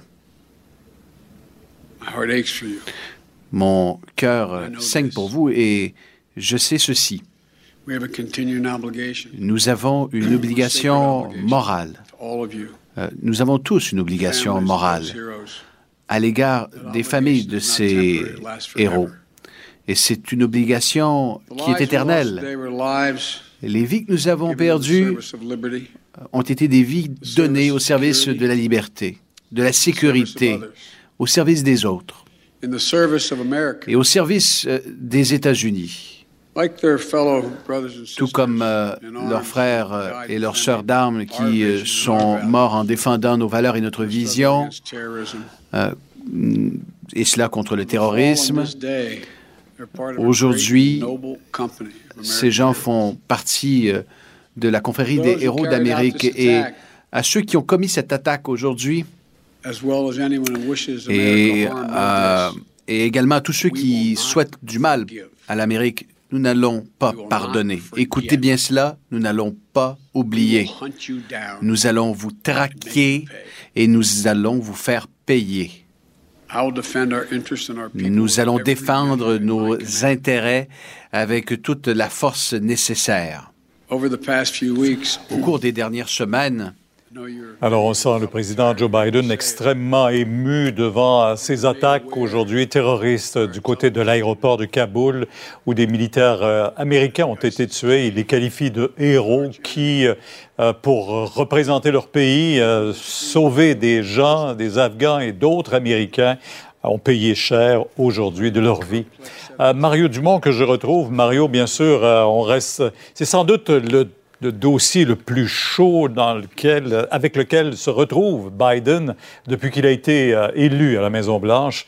Et on, sent toute la lourdeur sur ses épaules présentement, parce que c'est la communauté internationale qui observe comment les Américains euh, vont s'en tirer. De très loin, c'est son deux semaines le plus difficile depuis son assermentation en janvier. Euh, D'abord, le fait que les talibans euh, viennent d'anéantir là, en quelques jours euh, tous ces efforts pendant des années, cette présence des États-Unis, donc le retrait américain qui signifie que les, les talibans reprennent le contrôle du pays. Et là, on a des efforts menacés par les talibans pour sortir en vitesse tout le monde, plus de monde possible. Une opération, bon, quand même très, très, très difficile, critiquée, où le président a l'air en position de faiblesse. Et à la toute fin, au moment où tout le monde va sortir, euh, attentat terroriste, bon, d'abord, qui coûte la vie à 12 euh, soldats américains, euh, plusieurs autres sont, sont blessés, mais en même temps, qui ramène toute l'idée, est-ce que, bon, les talibans de retour au pouvoir en Afghanistan, est-ce que c'est le retour de, du terrorisme? C'est pas, faire attention, c'est pas des talibans, c'est vraiment le groupe État islamique, Daesh, qui a agi dans ce cas-ci. Ce sont des ennemis des talibans, donc c'est pas, mais quand même, c'est comme si l'instabilité en Afghanistan pourrait être la source de nouvelles, euh, de nouvelles vagues. Le terrorisme islamique, c'était quand même calmé là, depuis quelques années, relativement calmé. Donc, est-ce que ça pourrait être une nouvelle flambée? Moi, ce qui me dépasse, euh, Mario, également, euh, évidemment, habituellement, on entend les Américains s'unir autour de leur président quand arrive une situation comme celle-là. Et là, on voit ce commentaire de Donald Trump qui dit ça n'aurait jamais dû se produire et critique l'administration. Oui, on peut se demander. Disons que M. Biden est en position de faiblesse pour être critiqué, oui. Le moment est fort mal choisi dans un moment où les Américains devraient s'unir. Mais dans les faits, Pierre, on peut penser, si Donald Trump avait été au pouvoir, peut-être que ça serait pas arrivé parce que peut-être qu'il aurait laissé tomber tout le monde, puis qu'il n'y aurait pas eu l'opération pour essayer de sortir tout le monde à, à, l'aéroport de Kaboul. On le sait pas, là, mais c'est plus facile quand t'es quand t'es pas là. C'était une situation. La rapidité avec laquelle les talibans ont pris le pouvoir a créé une situation impossible, notamment à l'aéroport de, de Kaboul, pour tous les pour tous les alliés, incluant le Canada. Ouais. Mario, on prend 30 secondes de parler de la vaccination obligatoire maintenant pour le personnel de la santé. On a vu des positions euh, qui ne sont pas tout à fait les mêmes. Est-ce que Québec est convaincu que le jeu en vaut la chandelle? Ben, quiconque a suivi ça. D'abord, les travaux ont été euh, intelligents. Les travaux parlementaires, quand on dit qu'une commission parlementaire, c'est utile, quelqu'un qui l'a regardé aujourd'hui euh, au complet, euh, on a travaillé sérieusement sur un sujet très difficile où le gouvernement a fait son choix. mais on le sait, on est en pénurie de main-d'œuvre. Donc, si on devait, parce qu'ils sont pas vaccinés, perdre des employés ou les, devoir les suspendre sans salaire, on placerait, le ministre l'a reconnu, on placerait peut-être certains établissements ou certains éléments du réseau en, en crise ou en tout en rupture de, de, personnel nécessaire. Mais on pense quand même qu'on n'a pas le choix à cette étape-ci. On doit avoir mhm. notre personnel de la santé vacciné pour ne pas transmettre la, la, COVID, la maladie à des, à des patients. Donc, on, a tracé la ligne. Mario, merci. Demain, 10h, on vous écoute sur LCN. Au revoir. Au revoir. Oui, Vincent vient de le mentionner. Donc, sortie euh, de Donald Trump, euh, sortie euh, tous azimuts là, sur le président Biden. Oui, et tu posais une très bonne question sur le fait, moi, à mon avis, là, Joe, dans le même, le même scénario, parce que Donald Trump voulait retirer les troupes d'Afghanistan aussi. C'était pas. C'était sa décision. C'était sa décision. Il n'y avait aucune question que les États-Unis restent là. Alors, ils avaient le même point de vue. et dans, dans la sortie, l'arrivée surprise des talibans, est-ce que Donald Trump aurait vu ça venir plus que les autres? On peut en douter douter, plus que ses services secrets, euh, que le Pentagone. On peut en douter. Et à mon avis, Donald Trump aurait très bien pu dire, ben nous, les Américains, on n'a plus d'affaires là. J'aurais tout simplement plié bagage, laissant tout le monde derrière. Euh, et euh, probablement que les pro-Trump et le Parti républicain ne disent pas à nous à sauver les Afghans, etc. Alors, la- le grand pleurnichage, moi, j'embarque. J'ai mes doutes un peu là-dessus, surtout que ça tombe le jour où, pour se rappeler un peu de la présidence de Donald Trump, des policiers du Capitole ont officiellement porté plainte, déposé une plainte contre Donald Trump pour la- du 6 janvier dernier, euh, disant qu'il a fait contre lui, contre des associations comme les Proud Boys, euh, les Oath Keepers et les autres, euh, disant que ça amenait à des gestes de, bon, de violence, qu'ils ont été violemment attaqués, reçus des crachats, que certains, évidemment, Mais en dans sont leur- morts. au cœur de leur poursuite, ils disent que tout ça part du refus de Donald Trump d'accepter un résultat démocratique d'élection et que c'est de là qu'il a commencé à lancer des messages empoisonnés puis à monter à la tête de tout le monde. là. Exact. Ils ont illégalement utilisé la force, l'intimidation, les menaces pour empêcher le Congrès de certifier des élections. Alors, euh, on verra le chemin dans les tribunaux. C'est pas le seul dossier, d'ailleurs, en justice qui euh, pend là, sur la, au-dessus de la tête de Donald Trump. Merci Vincent. Merci à vous d'avoir été là. On se donne rendez-vous demain. euh, 15h30. C'est Sophie Durocher qui prend le relais.